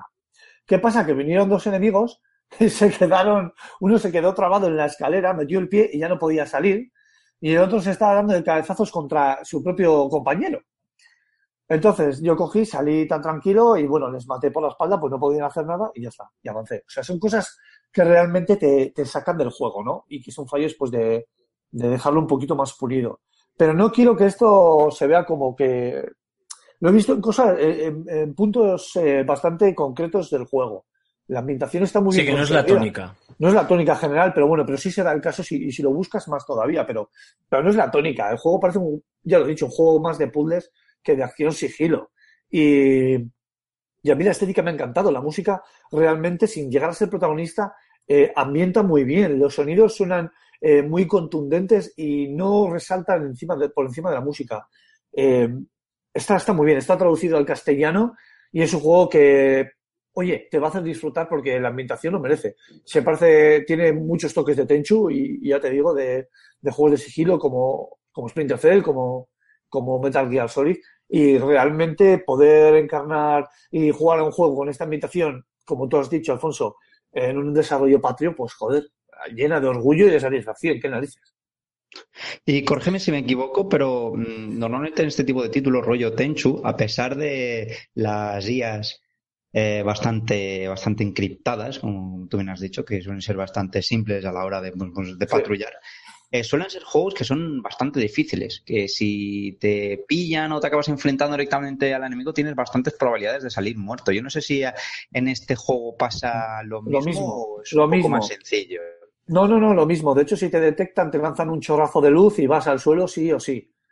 Eh, salvo contadas excepciones, yo dos en concreto que he podido escabullirme, eh, pasa seguro. Y es que además, eh, en algún momento el, el- el estudio de desarrollo se, se quedó sin presupuesto, yo creo, porque hay texturas que tienen píxeles del tamaño de, de camiones y es que se les ve a la legua. Entonces, y- sí, es- y eso se nota. Eh, no sé, eh, el diseño en general está muy bien, pero hay ciertas partes que es caótico. Eso hace que el juego sea muy sencillo de superar en algunos tramos y en otros tramos bastante caótico de superar. Las, las iluminaciones, eh, me parece que la iluminación está como rota, no sé, eh, como sesgada. Hay partes que desde una casa se ilumina muy bien, pero queda, no sé, como desdibujado cuando la luz eh, se proyecta hacia el exterior. Ya. No me, sé, no me sé explicar, pero es algo así. Entonces, pues bueno, creo que es un paso bastante importante, es un juego que, que la gente va a disfrutar porque es un juego indie, es un juego accesible, rápido y, y sobre todo lo que es la ambientación oriental que tiene a la japonesa, que está, que está muy bien conseguida. A mí me ha gustado mucho. Y realmente ese look cartoon, ese cel shading que luce, le sienta muy bien al juego. Y a mí, por ejemplo, la animación de la capa del Aragami también me ha gustado mucho. O sea, me ha parecido bastante interesante. Es una chorrada, pero eh, en los pequeños detalles es donde está la gracia, ¿no? Las- los ataques de sombra están muy bien. En alguno puedes invocar desde la sombra hasta un dragón, un pequeño dragón que se, se zampa literalmente por la, por la cabeza al enemigo. O sea, son toques, son ideas muy buenas, pero que quizás no hayan sabido conjugarlas del todo y se hayan quedado a medio camino. No obstante, creo que es un título, yo lo recomendaría porque es un título desengrasante totalmente. Y sobre todo por jugar al cooperativo, porque en el cooperativo gana mucho.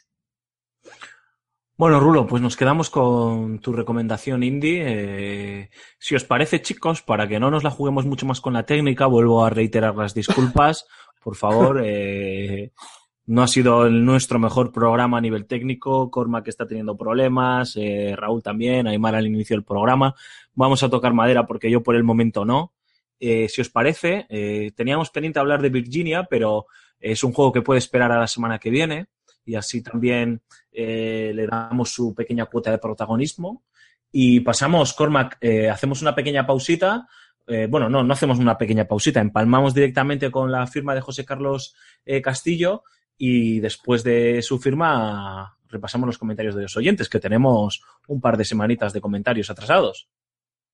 Entiendo Exacto. que sí, ¿no, Cormac? Ah, vale. el que calla otorga. ¿eh? Digo, maldita sea, se nos ha caído otra vez, no puede ser esto. No, no, que ahora mismo estoy tirando de móvil, así que de Vale. momento Vale, pues como no queremos que te quedes sin tarifa de datos, vamos a ir un pelín rápido. Pues lo prometido es deuda. Eh, José Carlos Castillo eh, va a hablarnos del nuevo Paper Mario que Raúl tenía aquel subtítulo Color Splash o Color- Color Splash, sí. Color Splash. eh, y bueno, veamos qué opina nuestro crítico de cabecera en fsgamer.com.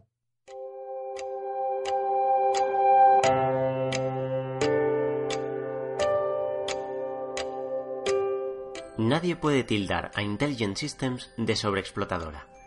Hoy llega a las tiendas la sexta entrega de Paper Mario, 16 años después del original para Nintendo 64. Por comparación, ese spin-off portátil que es Mario and Luigi se ha demostrado una franquicia mucho más prolífica, albergando incluso un notable crossover, Mario and Luigi Paper Jam Bros. Paper Mario Color Splash supone la última gran exclusiva para Wii U, dado el lanzamiento multiplataforma de The Legend of Zelda Breath of the Wild. Los usuarios de la agónica sobremesa reciben al fontanero con los brazos abiertos, dispuestos a disfrutar su primera aventura papirofléxica en alta definición. Corrieron ríos de tinta tras el anuncio, dada la disconformidad de los incondicionales respecto a un estilo de juego más cercano a Sticker Star que a la puerta milenaria. En Color Splash no hay acompañantes que valgan, como tampoco subida de niveles. Mario incrementa sus puntos de vitalidad tras vencer a los jefes finales, amén de ampliar la capacidad de absorción de su martillo pintor recogiendo mejoras. Sí, los combates intermedios siguen siendo por turnos, pero no supeditan el avance. De por sí, golpear o colorear los decorados nos brinda cantidades ingentes de pintura, monedas y cartas, piedra angular de los enfrentamientos. Cada naipe representa un ataque o mecanismo defensivo de intensidad variable según la superficie coloreada, que debemos seleccionar en el mazo del gamepad antes de lanzarlo a la pantalla del televisor. Un sistema más efectista que inmediato, aunque no exento de profundidad. Vuelve también el esquema de fases, en lugar de los capítulos en mundo abierto de anteriores entregas. Así, algunos niveles encierran diferentes rutas y estrellas iris por capturar, si bien el juego se antoja un tremendo rompecabezas donde cada región debe visitarse en un orden concreto. La interacción con los escenarios recuerda una vez más a Sticker Star, al poder recortarlos o desdoblarlos para alcanzar áreas recónditas o descubrir ítems imprescindibles. En todo caso, contribuyen al mejor acabado técnico y artístico de cualquier Paper Mario, uno que da tanto gusto jugar como mirar. Pretendidamente o no, Intelligent Systems ha gestado el capítulo más accesible de la franquicia, no por ello menos entretenido e hilarante, como mandan los cánones. La esencia de Paper Mario sigue vigente, y eso nunca serán malas nuevas.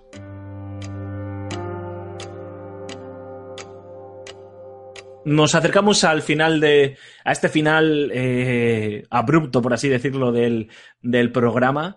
Y creo que hoy sí que es de recibo eh, que hagamos el esfuerzo, si la técnica nos lo permite, eh, de recuperar eh, estos, estas dos semanas de, de comentarios que en su día no, no leímos la semana pasada porque no estuviste, Cormac, para hacernos ese resumen y, y que no queremos que pasen al olvido, porque si hay algo que, que decimos y que nos gusta cumplir es que queremos que vosotros nos dejéis comentarios y que nosotros podamos recogerlos y eh, leerlos y si hay que dar algún tipo de feedback, pues aprovechar esa oportunidad para responder o para añadir lo que sea oportuno.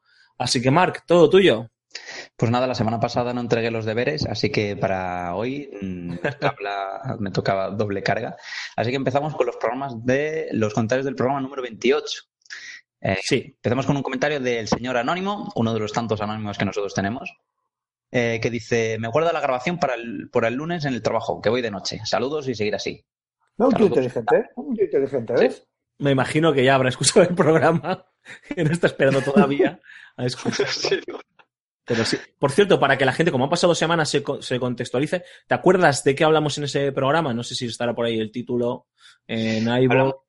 De Last Guardian, de Nintendo NX, de NBA 2K17 y de Forza Horizon 3. Vale, perfecto. Así ya todo el mundo puede saber por dónde van los tiros de los comentarios. ¿Qué más cositas tuvimos en aquella semana? Pues Pijas36, uno de los habituales, nos ha dejado un comentario que dice, Rulo, espero con ansia esa foto, por Dios. Una Pero, ¿qué pregunta, chavales, ¿es posible en un futuro no muy lejano una consola con Steam? Saludos desde Murcia, desde Murcia, perdón, sois muy grandes, cracks. Uf, no sé qué foto se refiere. Ah, ¿Qué es que han pasado dos semanas, tío. Buah, macho, no, No me acuerdo lo que, he co- lo que he comido hoy, o sea que... ¿No tenías un tatuaje de, de Batman o algo así? De ¿Qué Metroid. de Metroid, de Metroid, de Metroid sí, no sé. Pues, pues puede ser, no lo sé. Que Bueno, nos que ponga, que, que nos ponga en los comentarios a ver qué, qué, uy, qué, qué foto es, que ya no me acuerdo, se me va la olla. Sí. Tenemos muy mala memoria, sí. Y en cuanto a la consola con Steam, pues no es descabellado. O sea, está, Ahora, está, las Steam Machine, ¿no? está- bueno, las Steam Machines son, pues, eh, eso, Steam Machines. Eh, una suerte de, PCs en formato consola, por así decirlo, ya eh, preconfigurados, que luego te permiten una cierta libertad a la hora de, mejorar eh, su, su hardware. Um, pero en lo que digamos un entorno cerrado como una consola que no puedas actualizar y demás, eh, es una posibilidad, creo yo, que cabe ahí. No sé, no sé cómo lo veis vosotros, compañeros, porque está visto que el propio sector está intentando averiguar hacia dónde van las nuevas consolas, ¿no? Eh, con diferentes experiencias. Se rumorea que NX va a ser algo, un híbrido entre lo portátil o lo móvil y la consola de sobremesa. Y eso es, eso, sin lugar a dudas, es una novedad. Y no se sabe qué otras cosas puede pasar. Está en el horizonte aquello de, de los On Live y demás, los Gaikai, los P- PlayStation Now ahora, etcétera, etcétera, tarifas planas, por así decirlo, para el que no sepa de qué hablamos, tarifas planas de, de juegos como puede ser un Movistar Plus o un Netflix, en el que accedes a un catálogo y todos los meses pues vas pagando eh, religiosamente para seguir accediendo a ese catálogo ilimitado, o bueno, con sus limitaciones obviamente, de, de juegos, ¿no? Que se irá actualizando con los nuevos lanzamientos o incluso con, con viejas, con incorporaciones de viejas glorias, ¿no? De a lanzamientos más antiguos. Y este, y esta consola con Steam, pues, pues, pues está ahí. Yo sí que creo que, que pues una posibilidad, pero va a depender mucho también de las ganas que quiera Valve de liarse o de licenciar la posibilidad de que una manufacturadora de, de hardware eh, meta, meta Steam como, como sistema operativo y como biblioteca, biblioteca de juego. Yo sí lo veo, ¿eh? Fíjate lo que te digo. Yo también lo veo, no como algo fundamental, porque al fin de cuentas hubiese sido algo más bien secundario, porque la gente, yo creo que la gente que juega a Steam está bastante cómoda en el PC. Sí. Así que mm, hubiese sido, algo simplemente anecdótico casi, como, como lo de la Ouya, por ejemplo. Hmm. Pero bueno, a ver, seguimos con los comentarios. Franonti eh, dice, lo de Xbox Play Anywhere de Forza Horizon 3 solo es con la copia digital. Si compras la copia física de Xbox One, te quedas sin versión de PC. Esta era para Imar, creo. Así que... Sí, para mira, sí, Se, ha- se ha escaqueado, ya se lo hacemos llegar. Es que ha quedado empezado. Ale, los comentarios, algunos comentarios se ha cogido y se ha alargado. bueno, pues ahora lo fuerte y lo bueno de, esta, de la sesión de comentarios que son los comentarios del señor Arquek, un grande como no. Así que tenemos tres tochacos buenos suyos. Pero que vas a resumirnos perfectamente. Eh, exacto, sí, con las ideas principales. Lo sentimos Arquek, no hay falta de tiempo y a mí no me paga lo suficiente. Así que dice, me parece una megaputada rozando el racismo videojueguil que se te no te regale la versión digital de la de PC. ¿Acaso no pago lo mismo por el juego? Madre mía. Bueno, es algo que ya está pasando con, por ejemplo, los Blu-ray o los DVDs que tú te compras eh, en físico y muchos incluyen la, ya la copia digital, ¿no? Yo creo que es algo que también puede pasar tarde o temprano en, en consolas. Sí, y es, ma- y es algo que ya en algunos ejemplos pues hemos, hemos de videojuegos muy, muy, muy contados con los dedos de la mano, pues ya lo hemos visto. Así que que se generalice. Yo no sé, yo no tengo tan claro un futuro cercano, porque de momento se está haciendo bastante negocio con el tema de copia digital, copia física, pero, bueno, pues estaría, la verdad es que estaría bastante bien. A- ver, eh, siguiente comentario de Arquette dice que es una corrección, que creo que es hacia algo que dije yo, que dice Shadow the Colossus no salió a principios de la generación de PlayStation 2, más bien todo lo contrario, salió en el 2005. Creo que lo has confundido con Ico, que es del 2002. Y tampoco se puede considerar un juego de la primera jornada de la consola. Y bueno, es cierto, PlayStation 2 salió en, bueno, en Japón en el año, en el año 2000 y se consideró definitivamente muerta, es que hace, no hace muchos años, ¿eh? cosa de 2012 o 2013 creo. Mm. Pero sí, sí, Shadow of the Colossus fue más bien un juego de, de mitad de, de generación, ¿no? En ese, en ese 2005. Pero bueno, igualmente, igualmente era impresionante para la época en, para en la época en la que salió. No sé si estaréis Bueno, de acuerdo, y, ¿no? el, y el remaster aquel que lanzaron para PlayStation 3, que yo estoy esperando que lo hagan compatible ya con PlayStation 4. Efectivamente. El remaster, que era un HD más que otra cosa, seguía siendo relativamente sobrecogedor. Porque las experiencias del Team Ico, todo hay que decirlo, buscan eso también, entre otras cosas, ¿no? Y ha, ha- ha aguantado bastante bien el paso de los años. Por lo menos lo que pude jugar eh, en PlayStation 3 en su día. No sé ahora cómo, cómo se vería en la PlayStation 4, ¿no? Exacto. Ahora, bueno, tenemos de las Guardian y espero que se animen y si triunfa, pues lancen una otra remaster para, para PlayStation 4 que caeremos todos como moscas. Siguiente comentario de Arquette y último dice comparar el proyecto de Fumito Ueda con el de Sam Murray con su No Man's Sky es una broma de mal gusto. Es como si me comparas Dark Souls 3 con Tony Hawk's Pro Skater 5. No. Es una leyenda de los mejores juegos jamás creados y el otro literalmente es la puta vergüenza de la industria. Vale. A ver, yo cuando os escuché, cuando os escuché, pensé lo mismo que Arquette. Sois unos desgraciados.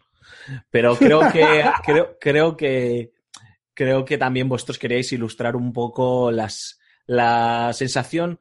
Yo ya lo he palpado, he hablado con varios compañeros y hay ese temor, esas dudas, pero claro, no ponemos en duda, faltaría, ni mucho menos, creo que vosotros no queréis ponerla en duda, yo es que no la cuestiono, la trayectoria de Fumito Ueda y la trayectoria del, del difunto Timiko. O sea, creo que creo que eh, está fuera de cualquier cuestión, ¿no? Otra cosa es que hemos vivido un varapalo bastante importante con Hello Games, con Son Murray, con toda la polémica con No Man's Sky y demás, y, y parece ser que mucha gente, porque lo he escuchado, no solo os lo he escuchado a vosotros, lo he escuchado a otros compañeros, eh, dicen que se va a utilizar el argumento de No Man's Sky para darle sopas con ondas a, a este de las Guardian, ¿no? Sí, pero Sí. vamos, es lo que dijimos, lo que dijimos, perdón, Raúl, lo que dijimos eh, Antonio y yo, que en ningún momento Fumito Ueda había mentido con respecto a absolutamente nada de, del, del The Last Guardian. Es más, es que mm, ningún- en ningún momento se ha hecho ninguna declaración acerca de- del juego. Simplemente se ha enseñado lo que se ha visto y poco más. Si la gente ya se espera otra cosa, pues ya es pues por culpa de su imaginación de sus mentes eh, tan, tan imaginativas, ¿no? Porque lo del Son Murray sí que ha dicho cosas que al final no han salido. Entonces sí que son dos son casos diferentes. Yo no, yo no me acuerdo quién dijo, no me acuerdo quién soltó el comentario, pero la- es verdad que le cayeron flechas. Hombre, claro, faltaría, faltaría más. Vale, pues ya hemos terminado con los comentarios del programa número 28, así que nos vamos al número 29, que son menos. Eh, dice el señor Aitor BP, dice, el programa ya no es lo que era. Hacía tiempo que no lo escuchaba y creo que seguiré así. Me paso a otros podcasts de mayor interés. Una lástima, un fiel seguidor desde Hard Game 2. Uf, oh. Bueno, pues es lo que, lo que le comentamos, que es una pena, que gracias por habernos seguido hasta ahora y que, oye, que es- esperamos que algún día vuelva, ¿no? Y que vuelva a encontrarnos un programa interesante, estimulante y, y atractivo. Pero yo creo que también ahí va el comentario que hemos hecho antes, ¿no? Es, es una pena que no esté Aymar, porque Aymar fue, y vosotros lo habéis vivido, ¿no? Eh, fue uno de los promotores de esta segunda edad de oro de, de Level Up, o de esta segunda juventud, mejor dicho, de, de Level Up, porque él se empeñó en retomar el proyecto, en liderarlo, él consiguió crear este hábito que ahora se ha convertido en una droga para nosotros semanalmente, que es grabar Level Up, y, y, y sigue manteniendo el nombre, queremos, creemos que sigue manteniendo ese estilo entre irreverente y pasional y amor por los videojuegos, pero ha cambiado el equipo y han cambiado el formato, estamos en un podcast y han cambiado las secciones, ¿no? Sabemos que, joder, eh, los otros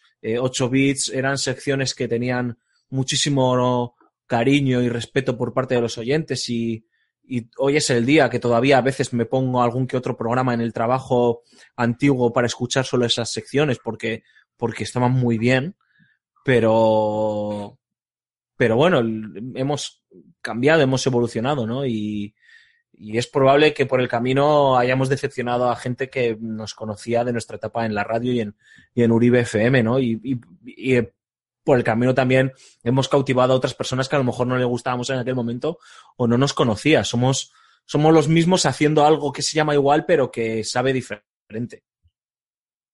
Se puede decir más alto, pero no más claro. La culpa la tiene el bot de Julen, que se estropea, nos falla, y entonces ya... Le vamos a tener que mandar ahí a que lo actualicen porque de verdad funciona muy mal. Hay un comentario aquí de un tal Level Up, que no lo voy a leer porque no, no me cae muy bien, la verdad, la persona. Así que paso al comentario de Señor del Caos, que dice, pues yo creo que tiene la misma calidad de siempre, para gustos. Ahí está. Pues es cierto, para gustos, para gustos colores. Para el gusto los colores. Nosotros, oye, estamos abiertos a todas las críticas y a todas las eh, opiniones y sobre todo a que se nos propongan cosas, se nos propongan secciones, temas para comentar. De verdad lo decimos, oye, si dais un debate, un tema, un juego que queréis que investiguemos, incluso un, un juego más antiguo, aquí tenemos a, a Raúl que ha jugado yo creo que a todo lo que se podía jugar en la época de los 8, 16 y 32 bits. Y, y incluso Aymar, que también es de los viejos eh, del lugar, y se pueden retomar ese tipo de, de secciones, pero tampoco Raúl en su día esto lo hablamos tú y yo, o sea, Sí. vamos a comentar, se pueden comentar interioridades porque no son secretos, grandes secretos, nos planteamos mantener un 8 bits, pero mm, tú tampoco te sentías motivado en ese momento por era una etapa ya que se había cerrado y, y querías eh, hablar de otras cosas o centrarte en jugar a novedades y comentarlas ahora y, y ya está, y no pasa nada. Y, y a mí y a Aymar nos pareció también que era lógico, ¿no? Que pertenecía a otra Sí, época. Exactamente, o sea, hay que saber eh, cerrar y etapas y abrir otras nuevas. Y mm, aunque puede que encaje bien en este formato, pensamos que, que bueno, que quizás había que dejarlo correr, tío, y, y bueno, vete a saber, igual el día de mañana vuelve y en vez de llamarse 8 bits se llama 16 bits. Estamos abiertos a propuestas, es más. No es la primera vez que algún usuario nos comenta algo. Oye, ¿podéis comentar de esto? ¿Podéis comentar del otro? Y nosotros, ya ves tú, coger, buscar la información del título en cuestión y la comentamos en el, en el, en el programa siguiente o subimos fotos de, de Rulo medio en bolas, enseñando chichas. Así que Por Dios, no queremos perder a más gente. Bueno, pues esto ha sido todo, ¿no, Cormac? sí, ya hemos terminado los comentarios. Bueno, pues ahora sí que sí, eh, toca despedirse. Así que, amigo Mar Fernández, te despido rápidamente para que tu conexión 3G o 4G no se resienta y puedas seguir utilizando nuestro grupo de WhatsApp para decir tonterías. Eh, así que nada, nos escuchamos la semana que viene. Un saludo a todos y por eso, y por cierto, ya lo digo ya, mm, confirmo mi presencia para este, para el Fan and Serious Game de este año, así que me tenéis seguro ya en finales de noviembre en Bilbao dando por saco. Perfecto. Perfecto, y podemos incluso confirmar que se está eh, eh, pergeñando. A ver qué os parece, queridos oyentes, un level up en directo, ¿no? Es decir, la gente que se acerca al Fan and Sirius, ya sea porque vive en Bilbao o porque, o porque viene al, al evento, eh, pues vamos a hacer un, gatitos. Un- eso es, vamos a hacer un, un level up eh, en directo con toda probabilidad. Estamos mirando las distintas opciones y a ver cómo hacerlo. E incluso si vemos que, que vais a venir unos cuantos porque os ponéis en contacto con nosotros de la forma que sea, podemos incluso organizar una quedada de level up eh, y, oye, salir a encontrarnos en algún sitio, a cenar, a tomar algo, o lo que sea. Estamos abiertos a todo, a los sobres en B, a los jamoncitos y, y las buenas críticas. Efectivamente. Efectivamente, lo vamos a convertir en un comité federal, pero para bien, ¿eh? No para mal. Eso, siempre, Eh, siempre para bien. Marc, un abrazote. Venga, un saludo. Raúl, toca la parte Bueno. final, que sabemos que es la que más gusta a todos los oyentes. Sí. Lo decimos y no es por coña, es que lo sé, a mí me lo han dicho, tío. Si, si me caigo durante. Te durante despido igualmente, no sí, entras. durante mi speech, eh, recordadme como a un héroe. Bueno, eh, ahí voy. Vamos a recordar las vías de contacto. Revista FS Gamer Level Up. Estamos en Facebook, estamos en Twitter, estamos en Google Plus y YouTube. Antiguo canal de Juegos, donde además de darle al like, debéis darle al like. Podéis dejar todos vuestros comentarios, difundir la palabra de Level Up. También estamos en Ask, buscadnos por Podcast Level Up y nos dejáis pues todas las preguntas que queráis, que está un poco paradete. También tenemos canal de tele. Hace tiempo. Está muy paradete. Ni siquiera Julen en modo bot se, se pone ya a arrastrar esa parte, pero bueno. También tenemos canal de Telegram, FS Gamer de Bolsillo. Podéis buscar nuestro canal en esta dirección, telegram.me barra FS Gamer. Y por supuesto, nunca, nunca, nunca dejéis de visitar nuestras páginas web, fsgamer.com y la página web del Fan and Serious Game Festival, fanandseriousgamefestival.com. Y por último, van nuestros Twitter personales arroba Gambo23, arroba Raúl arroba Alfonso Gómez AG, arroba Cormac barra baja 20, arroba Trurulius, arroba Bau barra baja Er, arroba Antonio Santo, arroba Aymar barra baja Ziquilín y arroba Jogarto. Hasta la semana que viene, Moreno. Un saludo de te, sed buenos. Y se despide de todos vosotros, Alfonso Gómez. Esta vez sí que os agradecemos de verdad que nos estéis apoyando de forma incondicional. No me gusta ser reiterativo, pero cuando hay que pedir disculpas se piden. Sabemos que la calidad técnica del programa de esta semana no raya a la altura de lo que os merecéis y esperamos poder resolverlo de cara a la semana que viene. Gracias por habernos elegido una semana más y como siempre os decimos, sed felices, que es lo que más importa en esta vida, y jugad a muchos videojuegos. Hasta la semana, hasta la semana que viene. Agur, adiós.